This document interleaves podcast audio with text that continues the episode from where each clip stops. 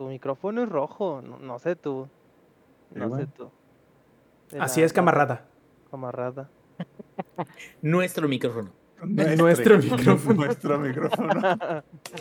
Langaria.net presenta Showtime.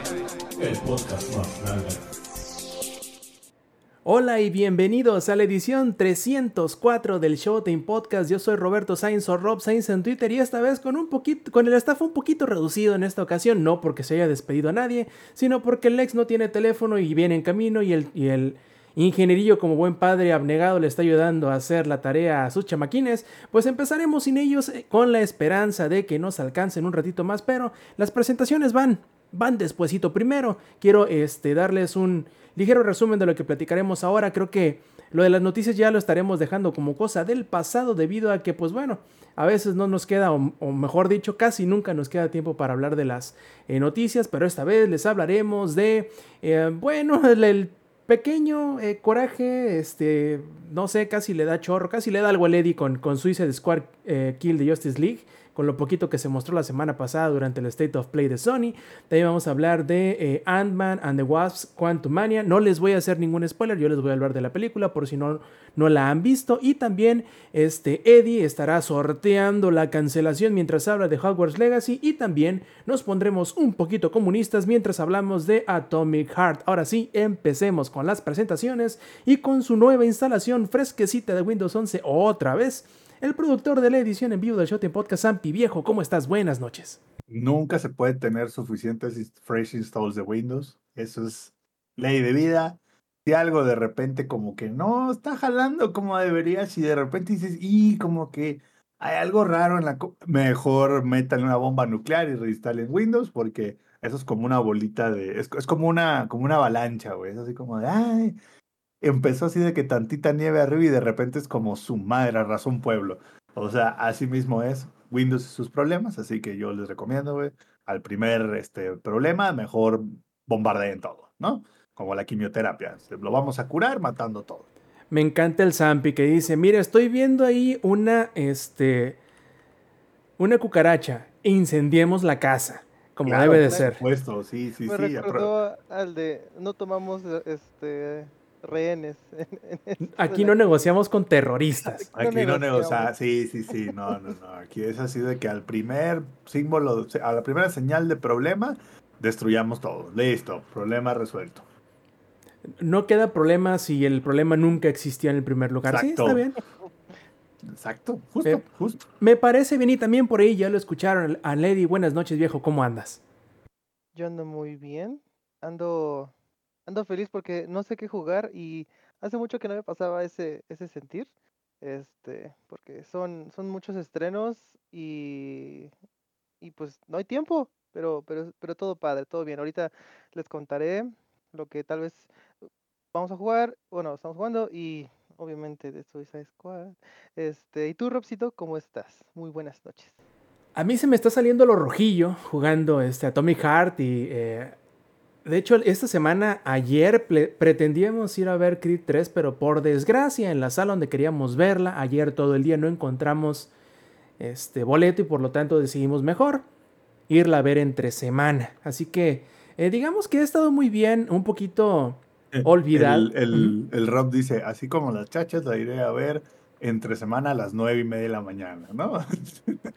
Ojalá, ¿no? Vamos a ver porque eh, probablemente la terminemos viendo hasta el fin de semana, ¿no? Pero la vez pasada que fue con precisamente con Ant-Man y The Wasp de Quantum Mania, la fuimos a ver entre semana porque a uno de mis amigos tenía un, un cupón de 2 por 1 y me dice, güey, si no lo aprovechamos hoy miércoles, ya para mañana chingó a su madre. Y le digo, ¿a poco aplica con VIP? Porque se supone que acá como es de ricachón los VIP no, no hay ni descuento, ni 2 por 1 ni nada de eso. No, sí, sí, aplican todas las. Y, ah, pues órale, órale, vámonos. Y saliendo de la chamba, güey, nos fuimos corriendo. Él, traía el, el cupón VIP, guamón. Pues sí, a final de cuentas, así salió y les dije, no, miren, ni nos, ni nos compliquemos. Si podemos eh, duplicar la hazaña de hacerla eh, la, la, ida al cine entre semana, pues vayamos entre semana, ¿cuál es el pedo?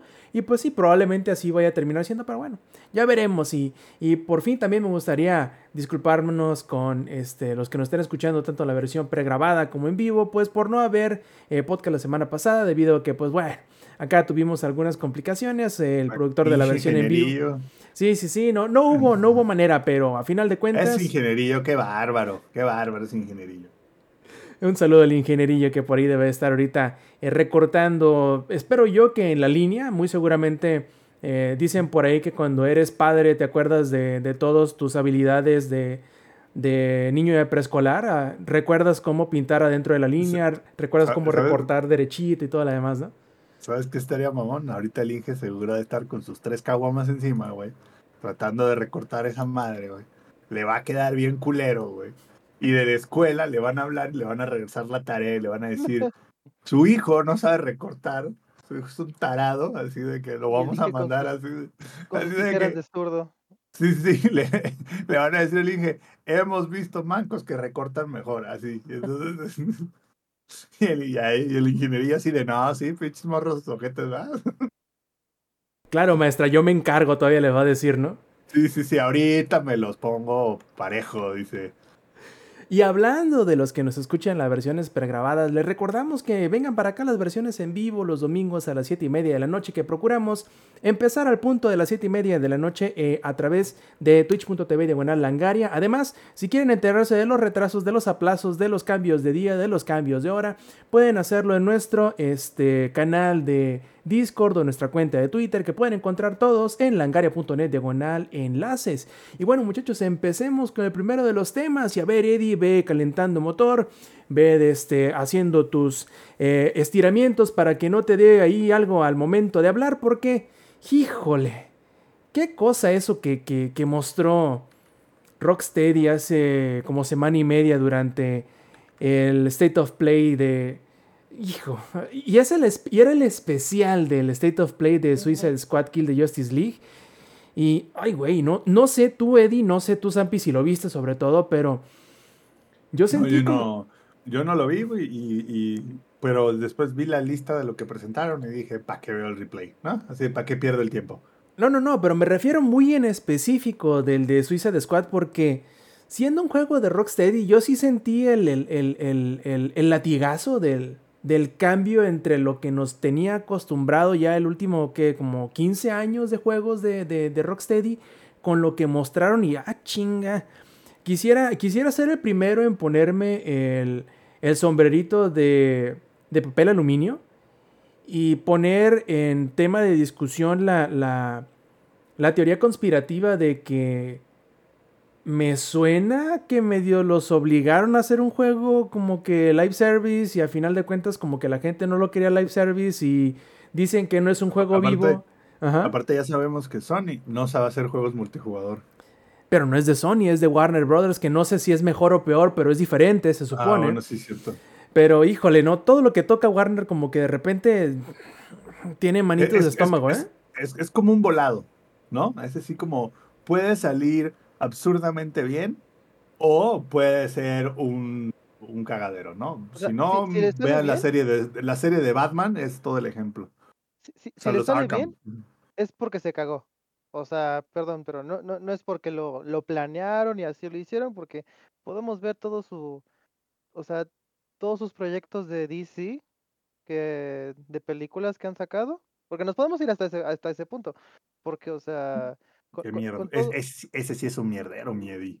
no, no, no, pero, pero cabrón, pero desafortunadamente, Samper, ver el hacia el horizonte y siempre llegaba Gandalf con, imaginen, imagínense esa parte de el abismo de Helm, en donde los orcos son todas las películas culeras de, de, de DC, eh, y por último es, es Black Adam aventándose y reventando el, la muralla, porque esa, esa fue una mierda. Y en el fondo, este, en el tercer día, en el amanecer, es Gandalf llegando y Gandalf en la carita dice Rocksteady, porque literal Rocksteady era, era lo que estaba este, sosteniendo, por, por- por así decirlo, al parte de las franquicias de, de Warner Brothers, porque no me vas a decir que este, a poco los de Monolith, sí, creo que sí eran los de Monolith, Monolith, los de Shadow of War. No me digas que ellos vinieron con la grandiosa idea de ese, ese combate y ese free roam. No, o sea, lo único que hicieron esos güeyes es el Nemesis System.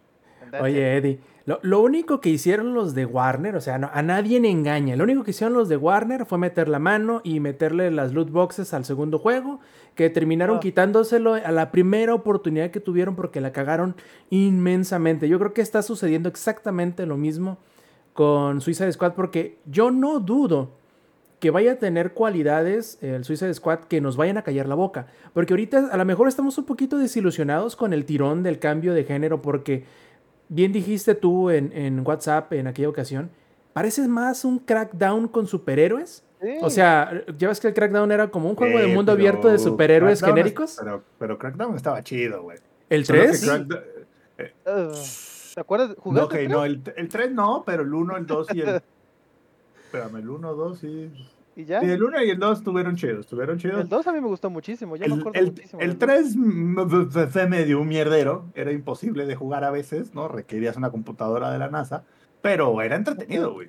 Ah, no, claro. Y, y- y mi comentario iba a que no necesariamente por ser un crackdown, pero ahora sí con nombre de superhéroes legítimos, sino con, con super soldados, con superpoderes aquí genéricos, no es que sea algo malo inherentemente, sino que el cambio tan drástico, obviamente que le iba a sentar mal a las personas, que quieras o no estaban acostumbrados a que Rocksteady les diera una cosa muy en específico.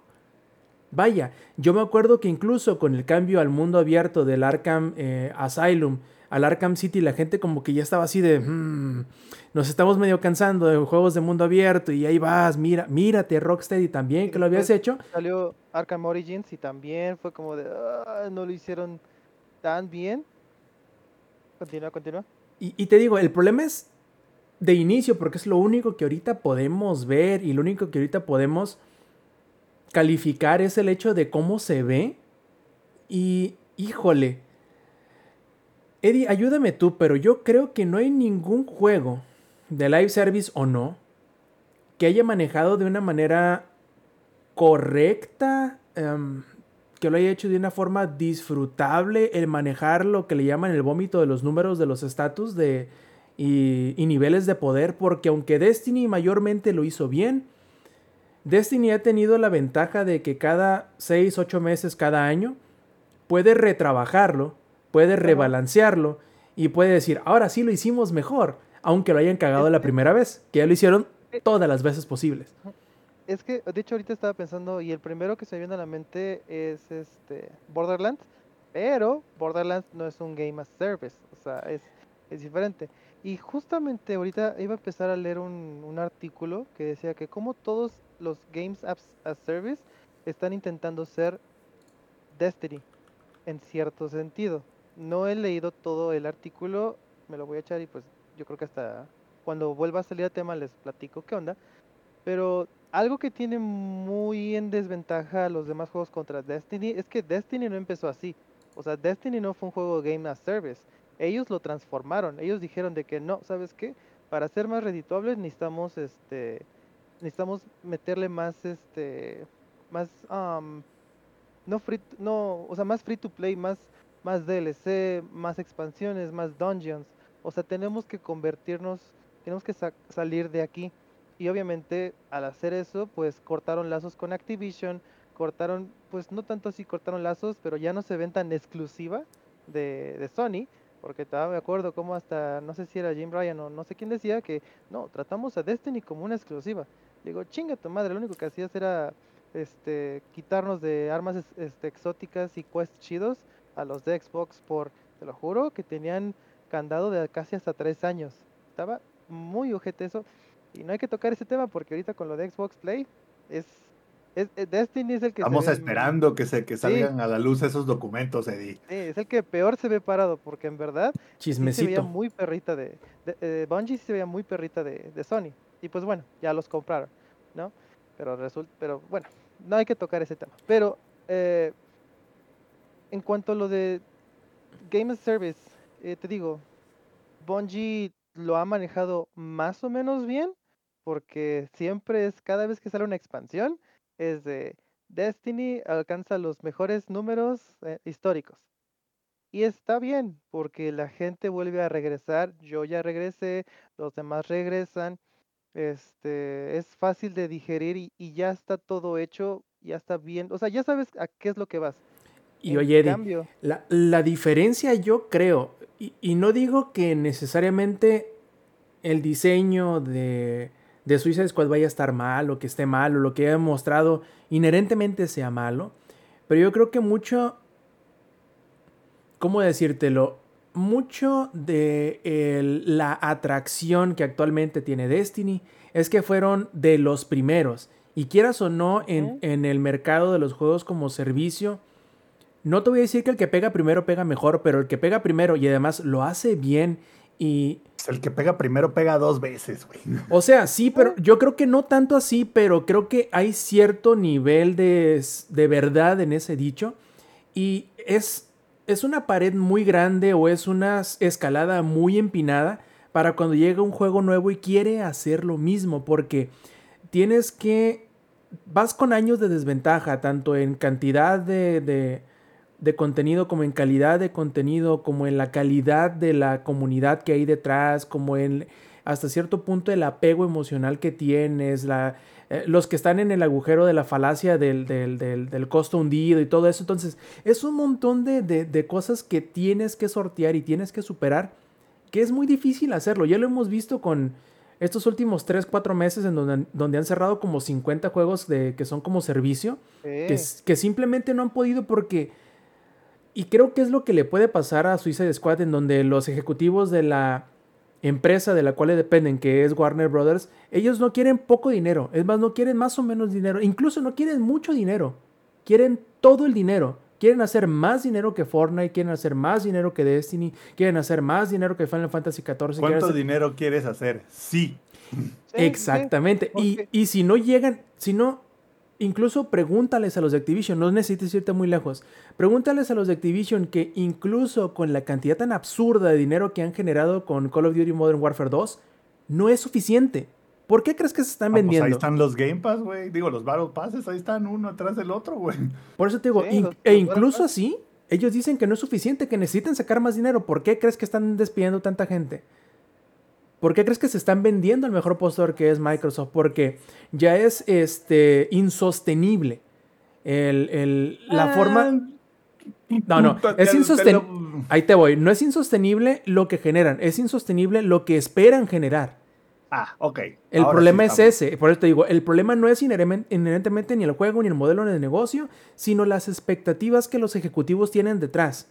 Y es lo que yo creo que puede terminar matando de manera prematura a, a Suicide Squad, como lo ha hecho con muchos otros juegos.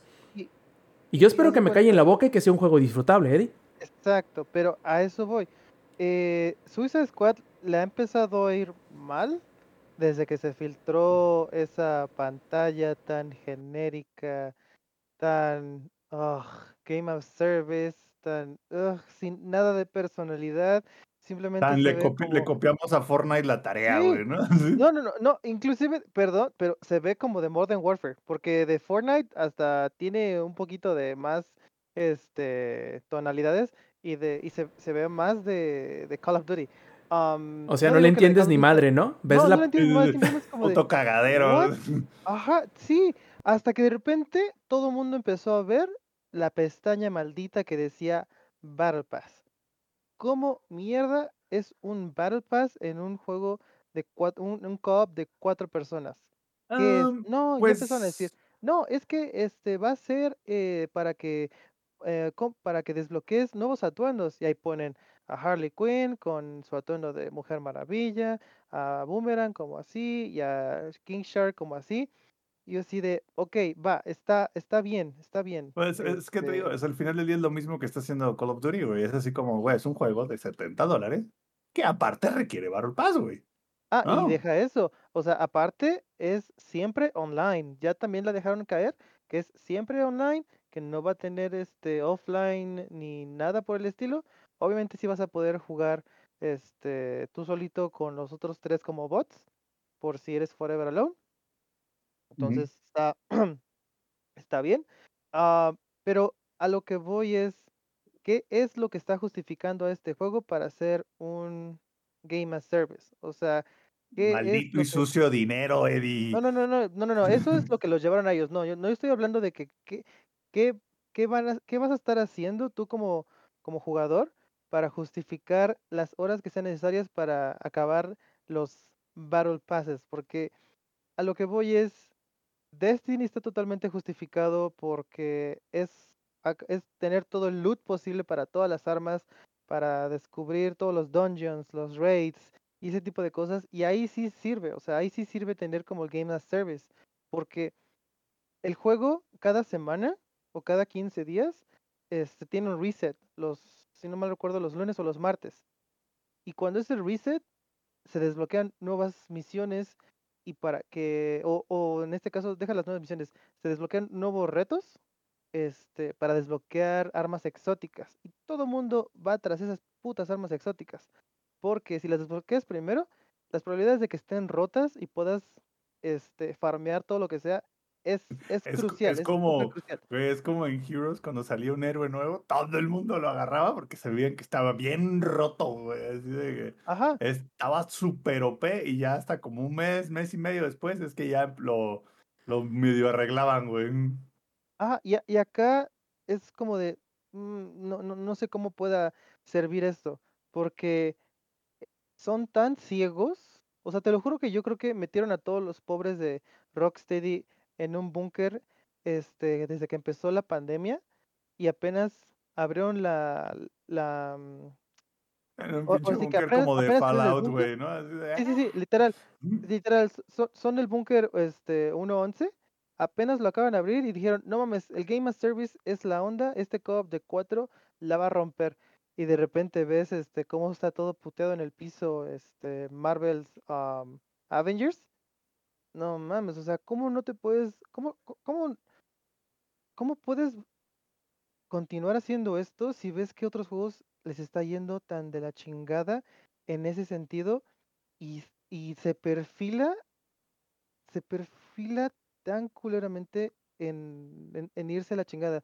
Porque lo peor de todo, todo lo peor de todo esto es que le escupe un poquito a lo que hicieron con la trilogía Arkham.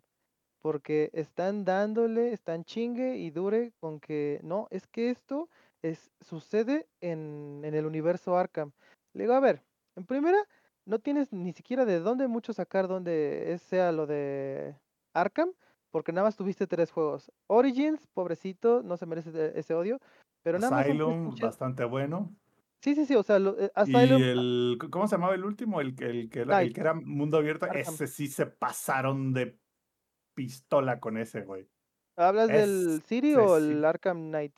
El Night, güey. Ese sí ¿Y se el el les quedó horrible, güey. Sí, no, no, no. El del Batimóvil que se Ah. convertía en tanque, güey. Mira, sí. Se le estás tocando fibras sensibles, No, ¿eh? sí, es que, es que, es que, eh, te lo digo, por eso no, no pueden, no pueden colgarse de lo que hicieron antes, si la verdad ya, ya tiene más, ya, va para los ocho años que dejaron totalmente muerto Arkham Knight, porque no sacaron DLCs chidos, este, no sacaron una secuela, todo estaba perfilado para que este, los Robins tomaran la ciudad para un, un juego de puro Robins y nos sacan Gotham Knights que pues creo que hasta Gotham Knights le va a ir mejor que Suicide Squad. Oye, Eddie, Este, mande. siendo que metes a colación Gotham Knights, que precisamente yo también quería meterlo a colación, es, no es como que el mismo juego otra vez, pero con personajes diferentes. O sea, no digo que sea idéntico, pero la premisa es como Sí. que la misma. Pues ya, güey, pues ya cuántas cosas pueden hacer de Batman ya, ¿no? Es, co- No. es como es como lo que les está pasando a Marvel con los Avengers, güey. O sea, es como, ¿qué tanto más puedes sacar, güey? Antes de que ya se vuelva todo lo mismo. ¿Sabes? Es que, o sea, se supone que Rocksteady eran los elegidos para hacer un juego de la Liga de la Justicia. Eso era lo que se lo que se filtraba o lo que se presumía que iba a haber. O sea, un juego de la Liga de la Justicia, de Rocksteady y todos de, no mames. O sea, si estos güeyes hicieron el mejor juego de la historia de Batman, que es el Arkham City, este, no me imagino qué podrían hacer si le sueltan otra franquicia o cualquier franquicia de Warner. Eh, mencionaste, eh, creo que pronunciaste mal, creo que quisiste decir Arkham Asylum, pero este... No, No, no. Sainz, no. Se, se- se pueden tener opiniones equivocadas y hay que aceptarlo. Exacto, exacto. Entonces, No, no, en serio, lo, lo que quería lo que quería yo comentar era que me parece una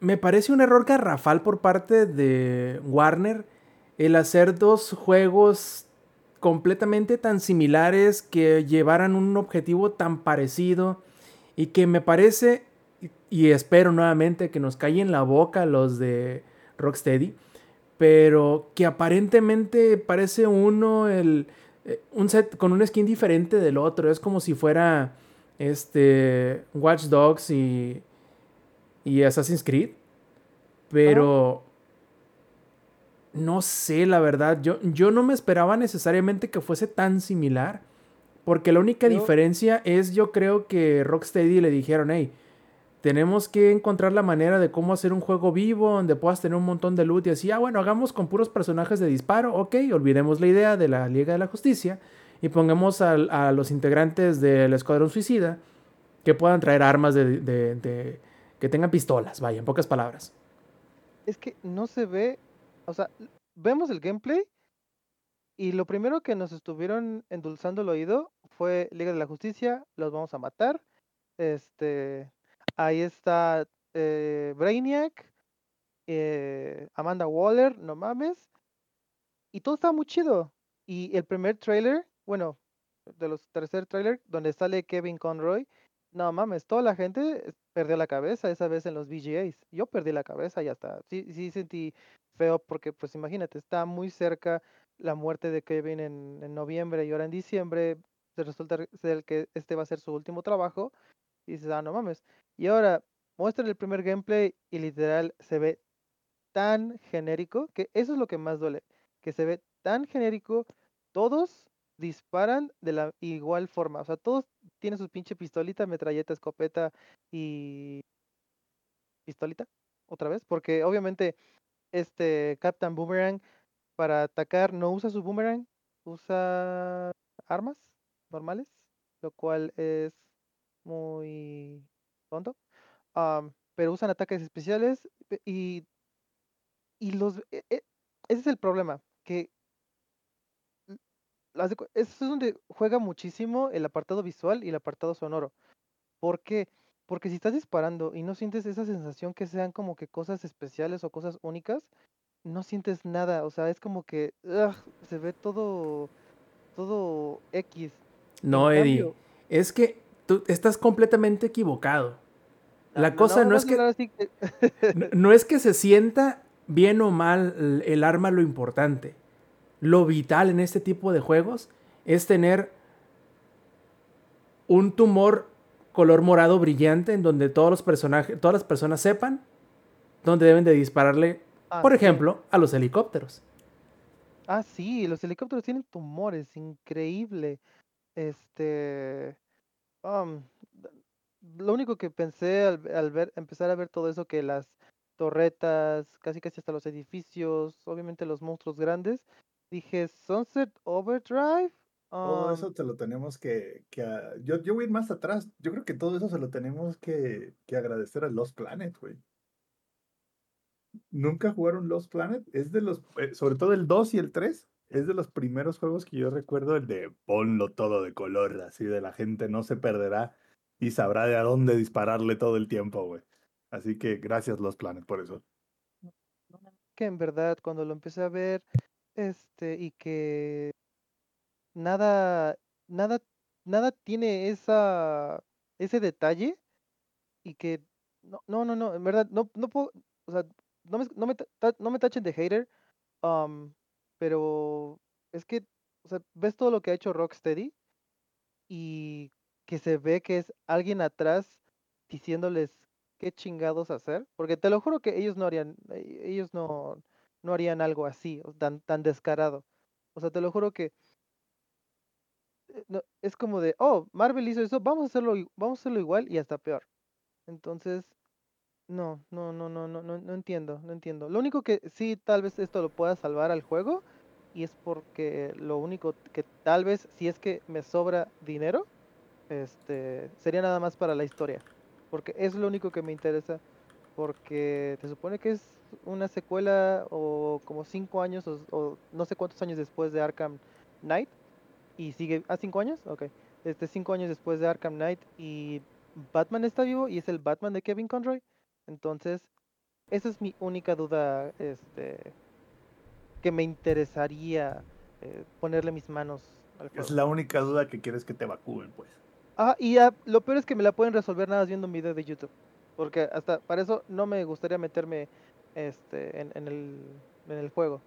Y menos gastar, imagínate. No, mejor me compro, no sé, este, algo, algo más inservible, como no sé, un, un, un Apple Watch, o no sé, o sea. Pensé que ibas a decir Algo. Anthem o algo así. No, compraría unos 100 at- Anthems, porque como ya está eh, como ya está como a 30 pesos el Anthem, tendría que ser algo más equivalente para una copia no sería suficiente, tendría que ser unas 40, 50. Yo solo tengo un, un- un argumento o comentario para cerrar la discusión. No sé si ustedes tengan alguno más. Pero, Eddie, ¿ves lo que pasa en la naturaleza o en la evolución natural de pensar que Arkham City es mejor que Arkham Asylum? Digo, porque mundos abiertos y todo eso. Ya, ya ves, Eddie, lo que ocasionas al, al decir, al pensar, al creer, que igual cada quien, ¿no? Pero que Arkham City es mejor que Arkham Asylum. Ya sabemos que esta, por, la manera en cómo lo consideras tú, este es el timeline equivocado. Si el, el- realmente el, el mejor fuera Arkham Asylum, si creyeras de esa manera, probablemente sería como otro Metroidvania, pero más chido, no sé. Digo, eso es lo que yo pienso, Eddie. ¿Algo para cerrar el tema? Este, pues ojalá lo, lo retrasen un año al juego. Eh, lo peor es que ya amenazaron con que sale el 23 de mayo, creo, o algo así. Entonces, este, es como ese meme de que no se detienen, no se detienen, hasta nos están amenazando. Luego hasta, hasta yo creo que van a soltar. No, ¿sabes qué? Hasta son tan pendejos porque ahí, ahí les va. Y esto para recordarlo. De mí, de mí se acuerdan que ni siquiera van a sacar edición especial o algo así, porque la última vez que intentaron sacar una edición especial del Batimóvil, la cancelaron a un mes de salir el juego. ¿Por qué? Porque la calidad de los Batimóviles estaba de la verga. De- yo, yo iba a comprar esa edición y me acuerdo Era muy bien. Estaba en la Zuru tu- preparatoria. era un- eran surus tuneados, güey. Ajá, e- eran esos pinches este, gallardos que nada más los pintaron de negro y ya. Mejor te hubieras comprado un Terranator. Este, preguntan por acá, Eddie, dice Heladito. ¿Sí recomiendan el Arkham Knight? Lo tengo en el backlog y estoy muy indeciso de si jugarlo o no. Sí, la respuesta más rápida No. es sí. Am, obviamente Ya dio el viejazo, Eddie. Eh, No, para nada Sí, viejazo. ya dio No, el vieja viejazo. Este... Ya dio el... Tú porque eres fan, güey, pero ya dio el viejazo, güey. No, no, Sí. que... O sea, si comparas, si comparas Gotham Knights con este Arkham Knight, para nada dio el viejazo, ¿eh? Para nada. Pero A eso ya a dio el viejazo, Eddie.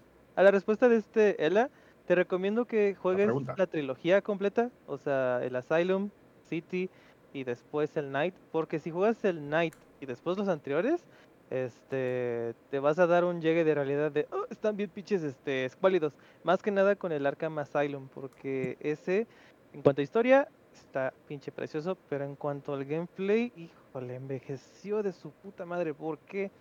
Porque Rocksteady del 1 y del 2 lo actualizó al mil por ciento. El, el combate está súper mejor re- refinado. ¿Cómo dije? Refinado, perdón. Refinado. Este, está súper mejor refinado. Y en cuanto al am, City y al Knight, no hay tanta diferencia. Nada más como que le pusieron dos que tres upgrades o nuevos movimientos y ya. Y obviamente, pues am, ahora sí que prepárate psicológicamente porque en el, en el Knight el 60% del gameplay es en el Batimóvil, que a mí me encanta. Esa es la cuestión. A mí me encanta, a mí me gusta muchísimo el, el combate de, de- del tanque, del Batimóvil. Entonces, este, ahí sí ya es más en, Horrible. la verdad. Eh, sí, sí. Pero bueno. O sea, porque dijeron, vamos a hacer el Matimóvil más chingón del mundo. Pero lo, vamos a hacer que se maneje como si tuviera pinches una rueda nada más, güey. Ah, y fuck este, las leyes de la física. Sí, sí, Pero sí, claro. them, Vamos a, vamos a hacer que so este, hard, o sea, que, este vehículo de 100 toneladas, güey, suba por los bordes de los edificios. Total, ¿no? ¿Sabes a quién, de- a quién que culpar, este Samper? a A Hollywood. Batman Inicia. No, no, no. Ya sé que hay que, hay que culpar a Rápidos y Furiosos, güey. Ah, bueno, también. eh, bueno, yo hablaba del Batimóvil de Batman Ah, sí. Inicia, en donde literal estaba volando por los. O sea, ese sí era un pinche tanque de 40 toneladas este, Sí, sí, sí, saltando. Y lo peor es que los, los, los techos El tanque aguantaban. volador. Para que veas que, que, en- sí. que en nuestros tiempos se hacían bien las cosas. Parecía una que se iba a caer con el primer resoplido, pero mira, aguantaron Pero un. mira, aguantaba, güey, para que veas. Este sí lo hacían con cemento y acero, nada de tabla roca, güey. Podría tener asbesto y podría matarte de cáncer, sí, pero mira, aguantaba perrón. Pero, sí- pero sí, este, Ela, si Knight es el que te falta, dátelo. Está Nah, no muy padre. A mí me gustó muchísimo. Ese lo he terminado seis veces. Y sí, ¿Seis soy veces, muy, güey? soy muy este, No mames, de yo este apenas si lo pude terminar una vez, güey. No, es que a mí sí me gustó. Muy a huevo, lo terminé una vez. ¡Ah, su Dátelo, madre! dátelo, Ela, y ahí nos, ahí nos platicas después. Ya, ya nos dirás cómo, cómo te fue, pero bueno, tómalo de quien viene. le- Dice que Arkham City es mejor que Arkham Asylum. Ya sabemos cómo está el asunto ahí. No me hagas Este, hablar de Origins también. ¿De qué? De Origins. Arkham Origins. ¿Arkham qué? Ah. Ah, yo pensé que el, el que no escuchaba era el Inge. Yo, güey, aparte ese, ese de. Orange, yo lo traté de jugar justo después de jugar el Night. No, Y fue así de. la cagaste. Antes. Sí, sí, sí. Pues es lo que les digo, no jueguen Knight y después váyanse a Asylum, no. Es, Sí, Por cronológicamente sería Asylum, Origins, y City luego el Night. y ajá, porque eh, técnicamente Origins salió después del, del City, este, pero ah, ¿cómo se llama? Warner Montreal eh, no, no, la, no, no la hizo muy bien, que digamos. Que fueron precisamente los mismos que hicieron Gotham Knights. Knights. A mí también, a mí las Silence se me hizo muy bueno. Y nunca entendí por qué no se, no, no, no siguieron como esa fórmula ganadora. Yo creo por dos motivos, al- ¿eh? Al siguiente Sí. nivel, hacerlo más grande siempre. Se quisieron poner muy creativos, güey, y no les funcionó. Yo, yo creo que fue porque eh, es, fue en esa época en donde estaban explotando los, eh, en popularidad los juegos de mundo abierto. Pues eh, había pasado este, Assassin's Creed, por ejemplo, del 1 al 2, que el 2 era prácticamente GTA con, con asesinos y templarios. Y luego salió este, Borderlands, que no necesariamente era de mundo abierto, pero era de mapa así No, como que un poquito más grande. sí. ¿Y O sea, qué es dijeron? Bastante mundo abierto, diría yo. Sí, claro, llegó en ese momento, pues el momento justo de que hey, hay mundo abierto por todos lados, hay que nosotros también mostrarles nuestra versión de cómo sería un juego de mundo abierto y no es malo, pues está chido y todo lo que quieras, pero no tanto como el Asylum, ya sabemos. Sí, no, a ver, no, no, no, es- no es el, no es como el, no es fiasco nivel Battlefield 2042, vaya. No, Pero bueno, ya dejemos de, de echarle bulla al, al Eddie y pasemos al siguiente que me va a tocar a mí, que es Ant-Man y The Wasp. Quantum Manía, plebes, ¿ya la vieron? Negativo. No. Yo ya no voy al cine, mijo. No, ¿para qué, verdad? Está cabrón. Yo por eso también nomás voy a la...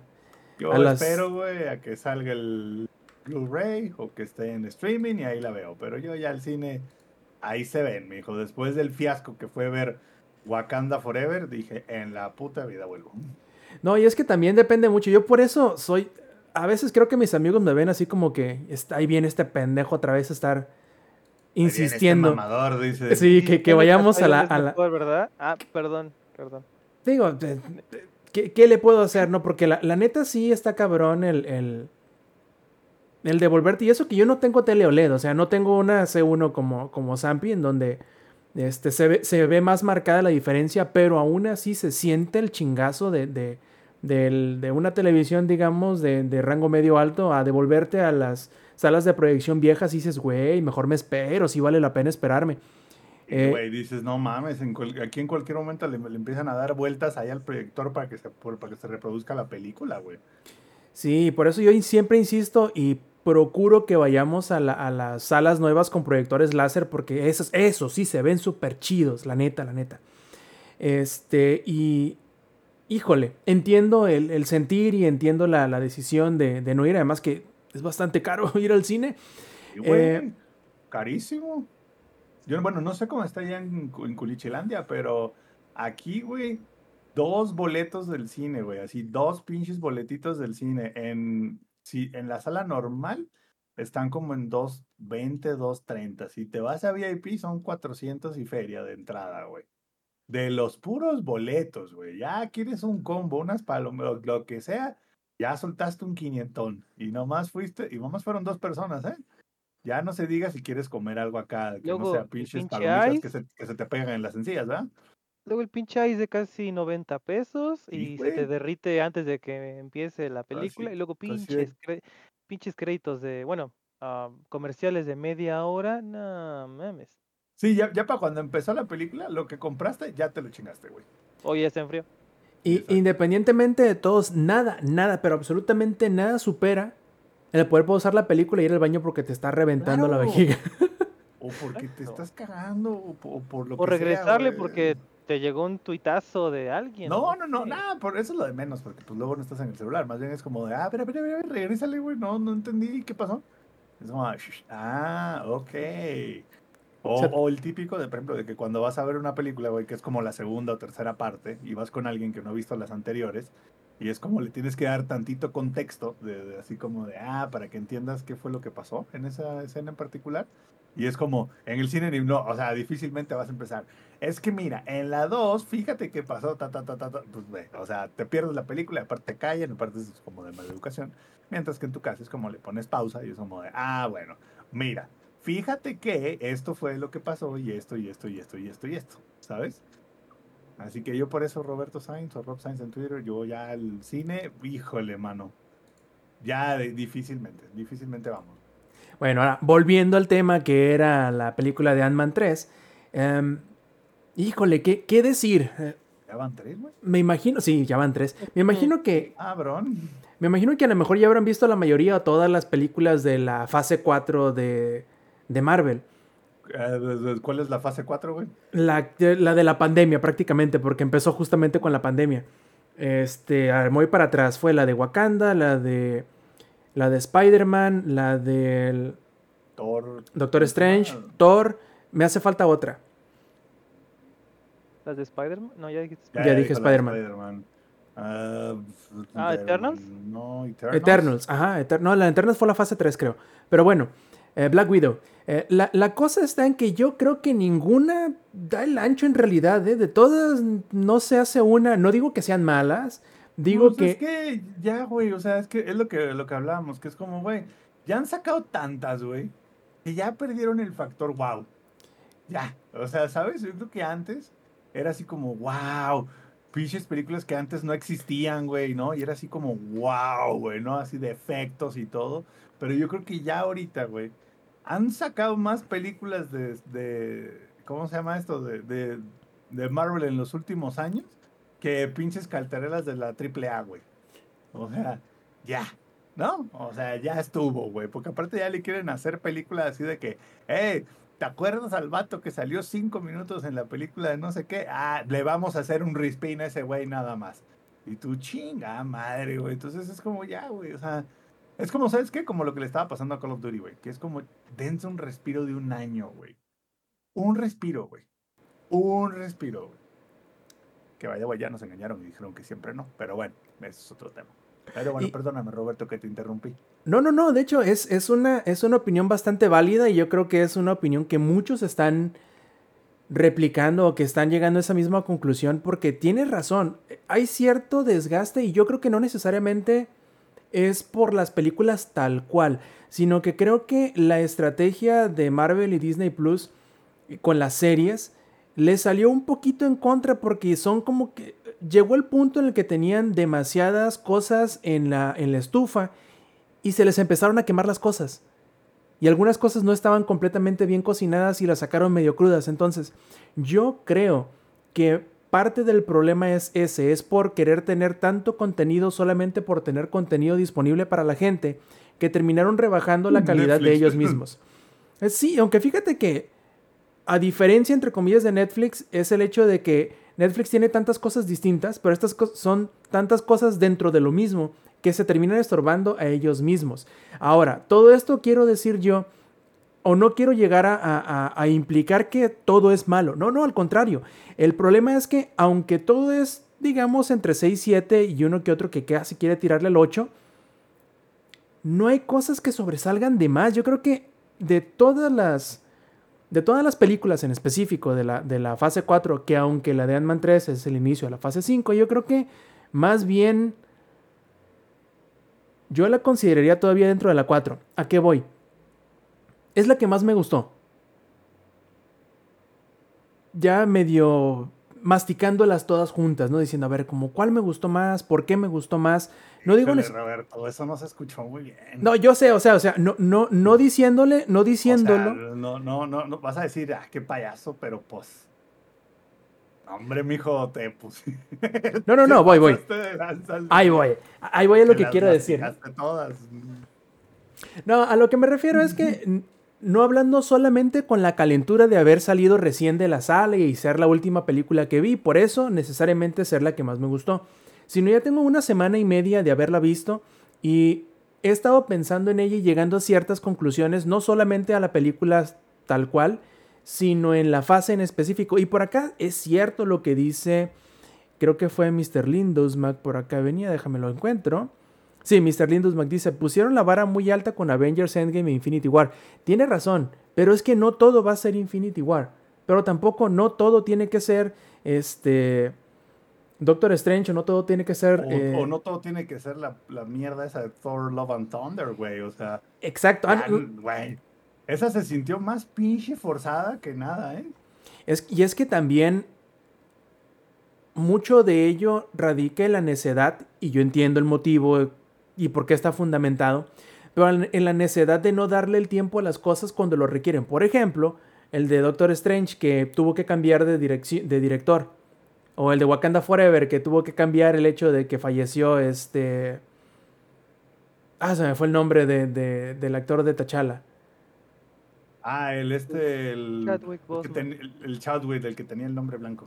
Así es, entonces, te digo, yo no creo, ninguna de todas estas me pareció mala, a excepción de Black Widow, esa sí estuvo como que medio de la patada, Estuvo piterona, sí, sí, sí. pero fuera de esas, todas las demás están aceptables, están bien. Yo entiendo a veces también que la gente, y se nota la reacción de Disney, y es una de las cosas que yo siempre le he reclamado a Disney, y es que reacciona ante la gente más allá de asegurarse que lo que están haciendo es una cosa buena. Por ejemplo, con la trilogía de Star Wars. Empezó relativamente bien, quisieron reaccionar, hicieron una cagada No, con la 2, Roberto, no quisieron aquí, reaccionar, favor, e hicieron no, una cagada más grande con la tercera.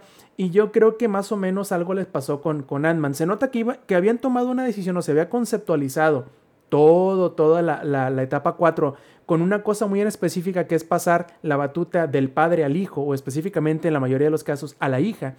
Y como que tuvieron cierto miedo con Ant-Man. Modificaron ciertas cosas que terminaron rebajándole la calidad y sobre todo el reaccionar creo que le hizo muy mal. Y lo hemos visto en muchas cosas como los estudios y eh, los eh, productores y los escritores intentan reaccionar simple y sencillamente a veces solamente para evitar el caer sobre las cosas que la gente ya había adivinado que iban a suceder.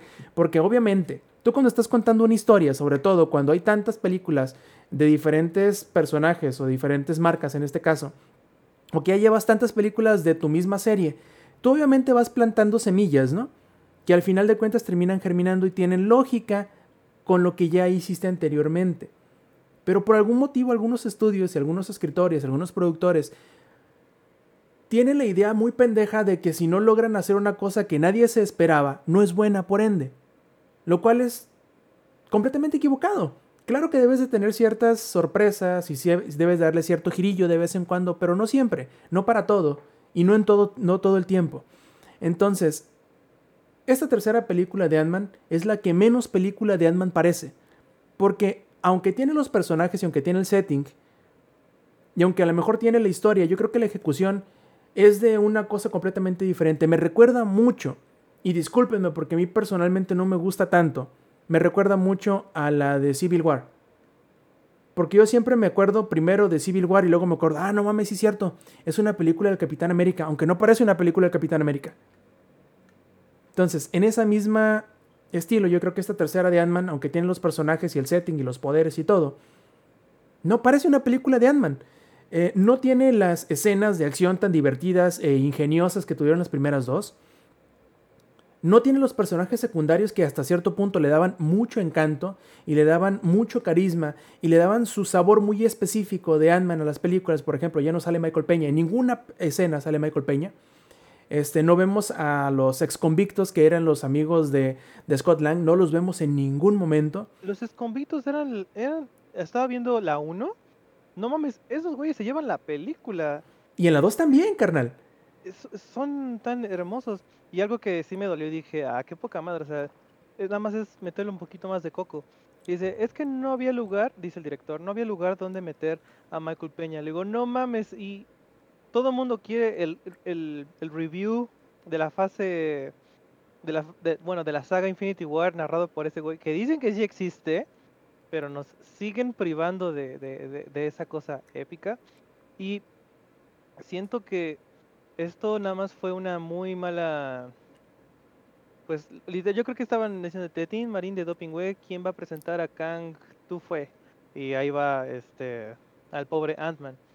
Que de todos, siento que Ant-Man es de los pocos que pueden tener su propio pedo y no decir, ah, y los demás no, porque sí tienen bastantes personajes entrañables.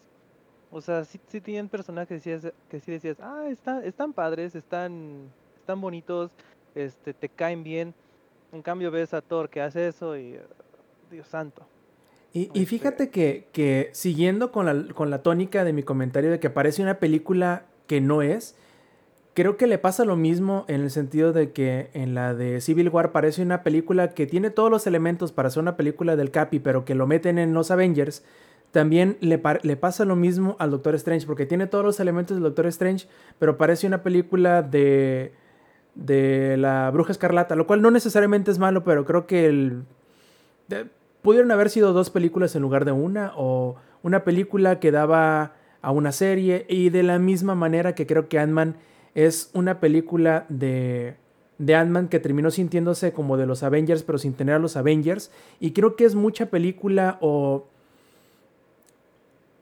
O es muy poca película para lo que quiere hacer, o es mucha película con lo con el poco tiempo que tiene para hacer lo que tendría que resolver. Y ese es el mayor problema que yo creo que tiene Ant-Man. Y habiendo dicho todas estas cosas malas de Ant-Man, habiendo dicho todo de que sí, parece una cosa que no es, que probablemente hubiese sido mejor dos películas diferentes, que a lo mejor le afectó tanto el, el venir saliendo de dos años de pandemia y de problemas de producción y de todo eso, yo creo que aún así es la película que más me gustó de esta etapa. Y es por muchos motivos. Primero, creo que con este. Con esta película. Híjole, ¿cómo decirlos? A mí me encantó el reino cuántico. Me encantó todo lo que tiene que ver estéticamente, todo lo que tiene que ver con los personajes que salen en el reino cuántico. Me gustó mucho Kang, eh, que creo que si le hubiesen dado más película para, para reaccionar, que creo que si hubiesen de haber sido no necesariamente parte 1 y parte 2, sino que se resolviera en otra película el, tal cual el conflicto con Kang que hubieran dejado, por ejemplo, a, a este Modoc como el villano principal de esta película. Creo que hubiese sido mejor, pero pues bueno, esta necedad de Disney de no romper su calendario de estrenos o de poder darle flexibilidad al- plan, creo que le terminó jugando en contra. Aún así, me gustó un montón de cosas que sucedieron en la película. Por ejemplo, como les digo, todo el reino cuántico me gustó mucho el diseño, la variedad de escenarios. Parece más, en ciertos puntos, una película de Star Wars, en que tiene, tienes una parte que es como una selva, tienes otra parte que es como un desierto, tienes otra parte que es como un campo de asteroides, tienes un montón de criaturas distintas que son los que están eh, atrapados en el reino cuántico, un montón de razas diferentes, bueno, de bueno, sí podemos decir que son razas, ¿no? Será el término diferentes. Eh, y la verdad es que está impresionante. Yo creo que si vas a una sala donde la proyección esté muy chida, vas a disfrutarla mucho, pero también entiendo cómo una proyección mediocre puede terminar haciendo que veas un manchón de colores en pantalla que no sepas qué estás viendo en realidad. Y eso puede hacerte pensar que la película gráficamente o en diseño o en efectos especiales esté fea. Yo creo que no, ¿eh? Yo creo que de todas las películas que han utilizado la... de Marvel en específico, que han utilizado esta tecnología de, de volume, que sí sabes qué es, Eddie.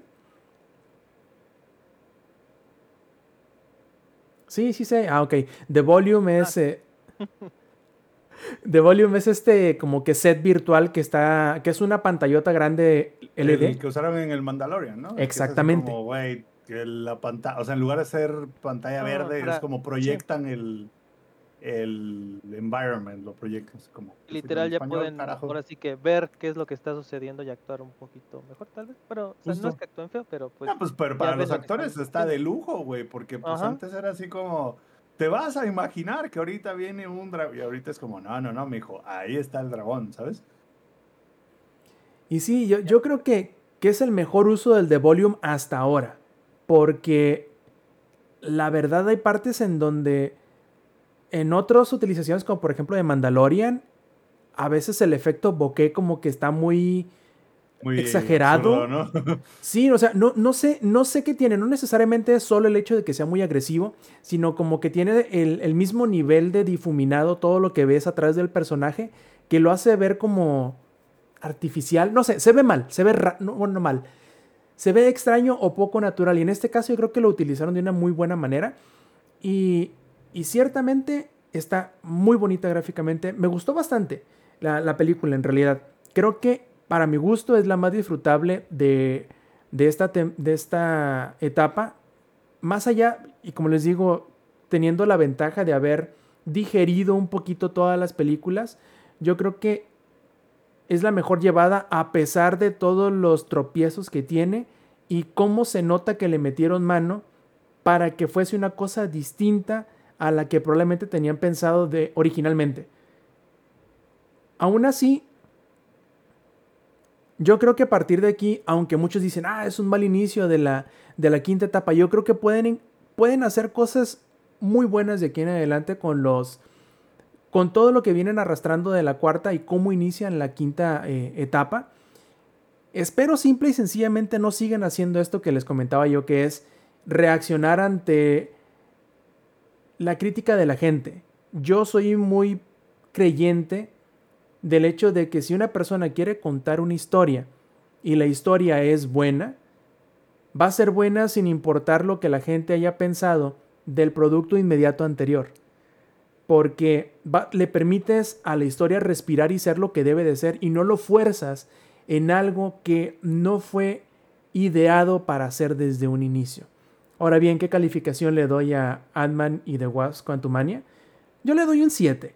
Un 7, este, que yo creo que pobrecito, este, no, no pobrecito, sino qué chambona o, qué, qué espalda tiene este, el actor de Scott Lang, se me fue el nombre del, del, del, actor de Ant-Man, porque él es el que carga con toda la película hasta que llega Jonathan Majors a ayudarle, porque Entiendo el motivo de por qué Jonathan Mayors está saliendo. Pero, mijo, usted quería hacer este big contract de Disney, vas. No, no, o sea, se nota y, lo, y lo puede hacer bien, lo logra, pues a final de cuentas yo creo que las escenas donde él está en pantalla son las escenas más disfrutables de la, de la película y también cuando llega Jonathan Mayors como Kang, yo creo que es un gran actor Jonathan Mayors, es muy joven, bueno, eh, digo es muy joven porque tiene más o menos la misma edad que yo, creo que tiene como 34 años, 35. Hombre, chavito. Está plebe, ¿no? Entonces yo creo que... No, hombre, todo lo que le falta. Y aparte tiene un chingo de rango, porque por ejemplo, en la película anterior que lo vi, que es la de Devotion, creo que se ve bastante más mayor. Y eh, justamente la de Creed 3 sale otra vez Jonathan Mayers como el antagonista de, de, de, de Adonis Creed Entonces yo creo que le queda mucho por delante a Jonathan Majors y siempre que sale en pantalla, sin importar qué papel y qué tipo de papel sea, lo hace muy bien. De hecho, es un Kang que debe de serlo, completamente distinto a lo que ya le vimos con la de Loki. Porque como ustedes sabrán, hay un chingo de Kangs distintos y yo creo que Jonathan Majors tiene el rango para poder lograr hacer distintos tipos de personajes, aunque pues como Eddie Murphy, ¿no? Sea el mismo, sea la misma persona. Entonces yo creo que Jonathan Majors terminará siendo inevitablemente a futuro el Eddie Murphy de nuestra generación. Bueno, pero sin los trajes de gordo. Quiero creer. Ahora, Eddie, tú que eres el más centrado en esta cosa de, de, de Marvel, ¿te llama la atención Ant-Man 3? Sí, sí la quiero ver. La verdad sí me, sí este, pues lo de Kang más que nada, todo por lo de Loki, fue, fue muy interesante para mí, porque eso del multiverso, las diferentes versiones y todo eso, siempre me ha llamado mucho la atención. Entonces ver a Kang, porque sí, la primera vez que yo conocí a Kang fue en esta serie animada de caricatura que no sé si la llegaron a, a ver alguna vez, de Mar ¿cómo se llamaba? Marvel Avengers o algo así, o sea, algo totalmente genérico.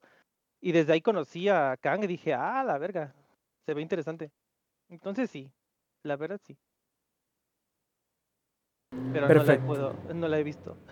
Ah, pues ya la verás y nos dirás si estás de acuerdo conmigo. O bueno, no creo porque dices que Batman Arkham City es el mejor. Bueno, pues eh, cada, cada quien, cada quien.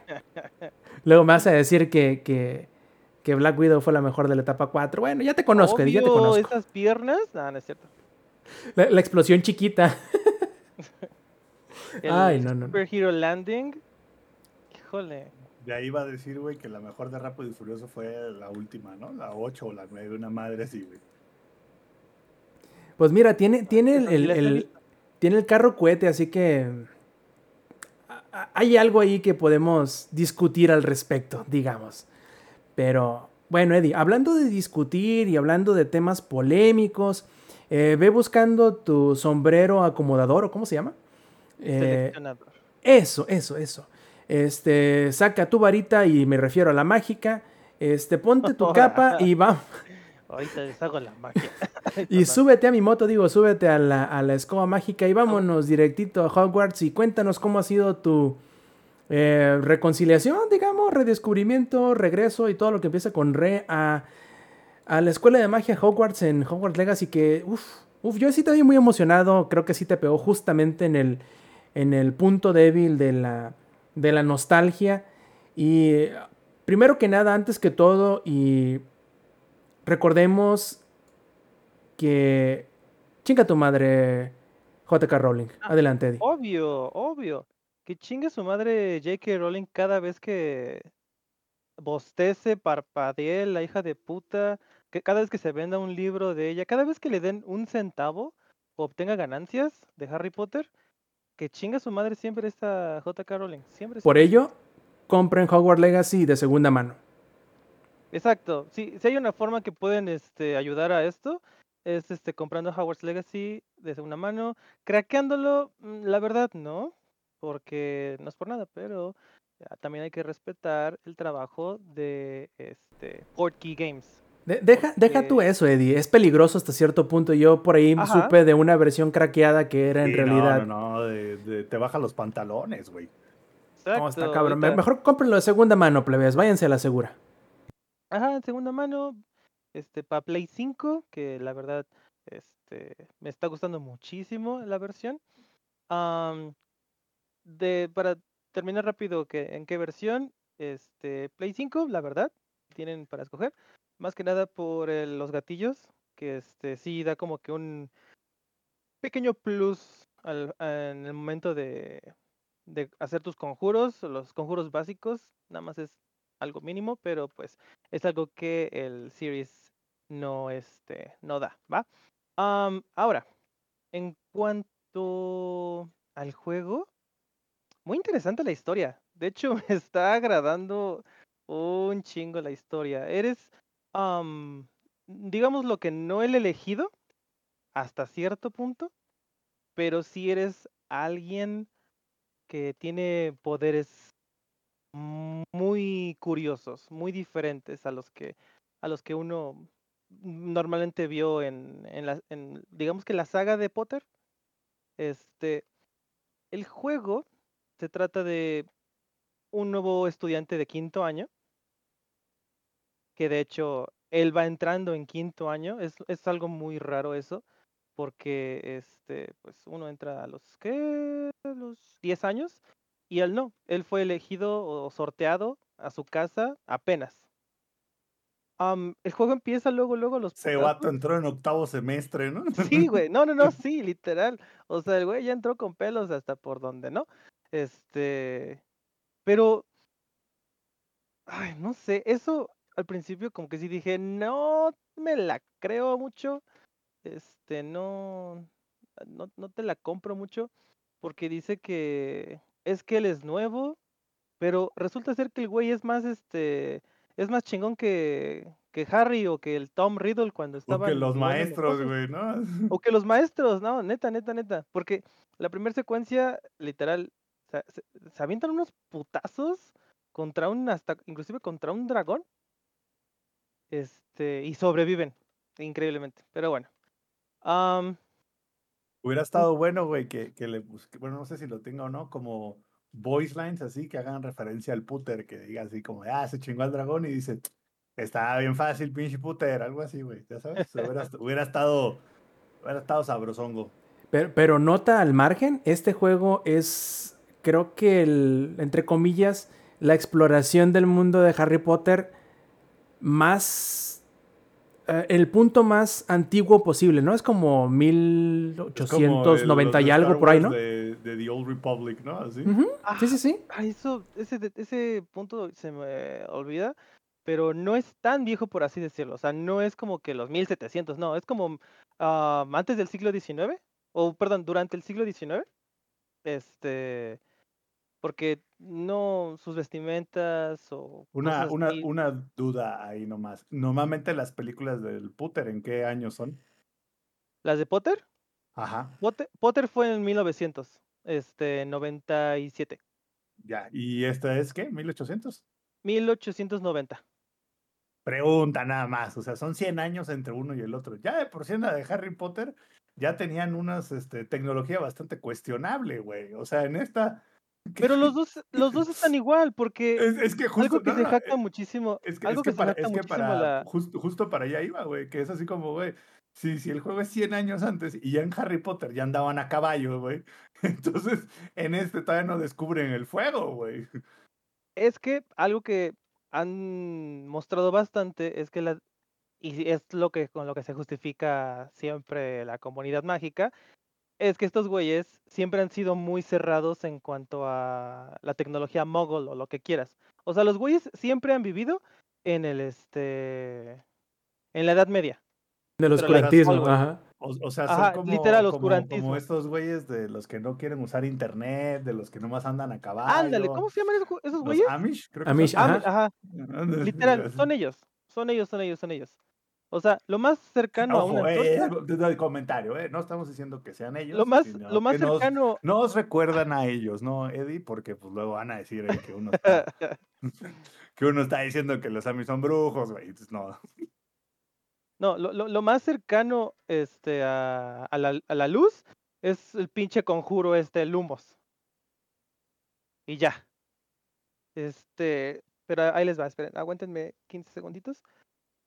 Pues resulta ser que la historia sí está chida. Este, entras a quinto año, em- empiezas a descubrir que puedes tener diferentes tipos de poderes o magia, por así decirlo. Entonces, cosas que ni siquiera Potter pudo en esos tiempos. y le da un giro muy raro a la historia, porque pues ahora todo, todo gira en torno a, a eso, de descubrir qué onda con la, con la magia antigua. Este está muy padre. No, no quisiera ahondar muchísimo porque si hay gente que quiere meterse más este, a la historia, la verdad está muy padre.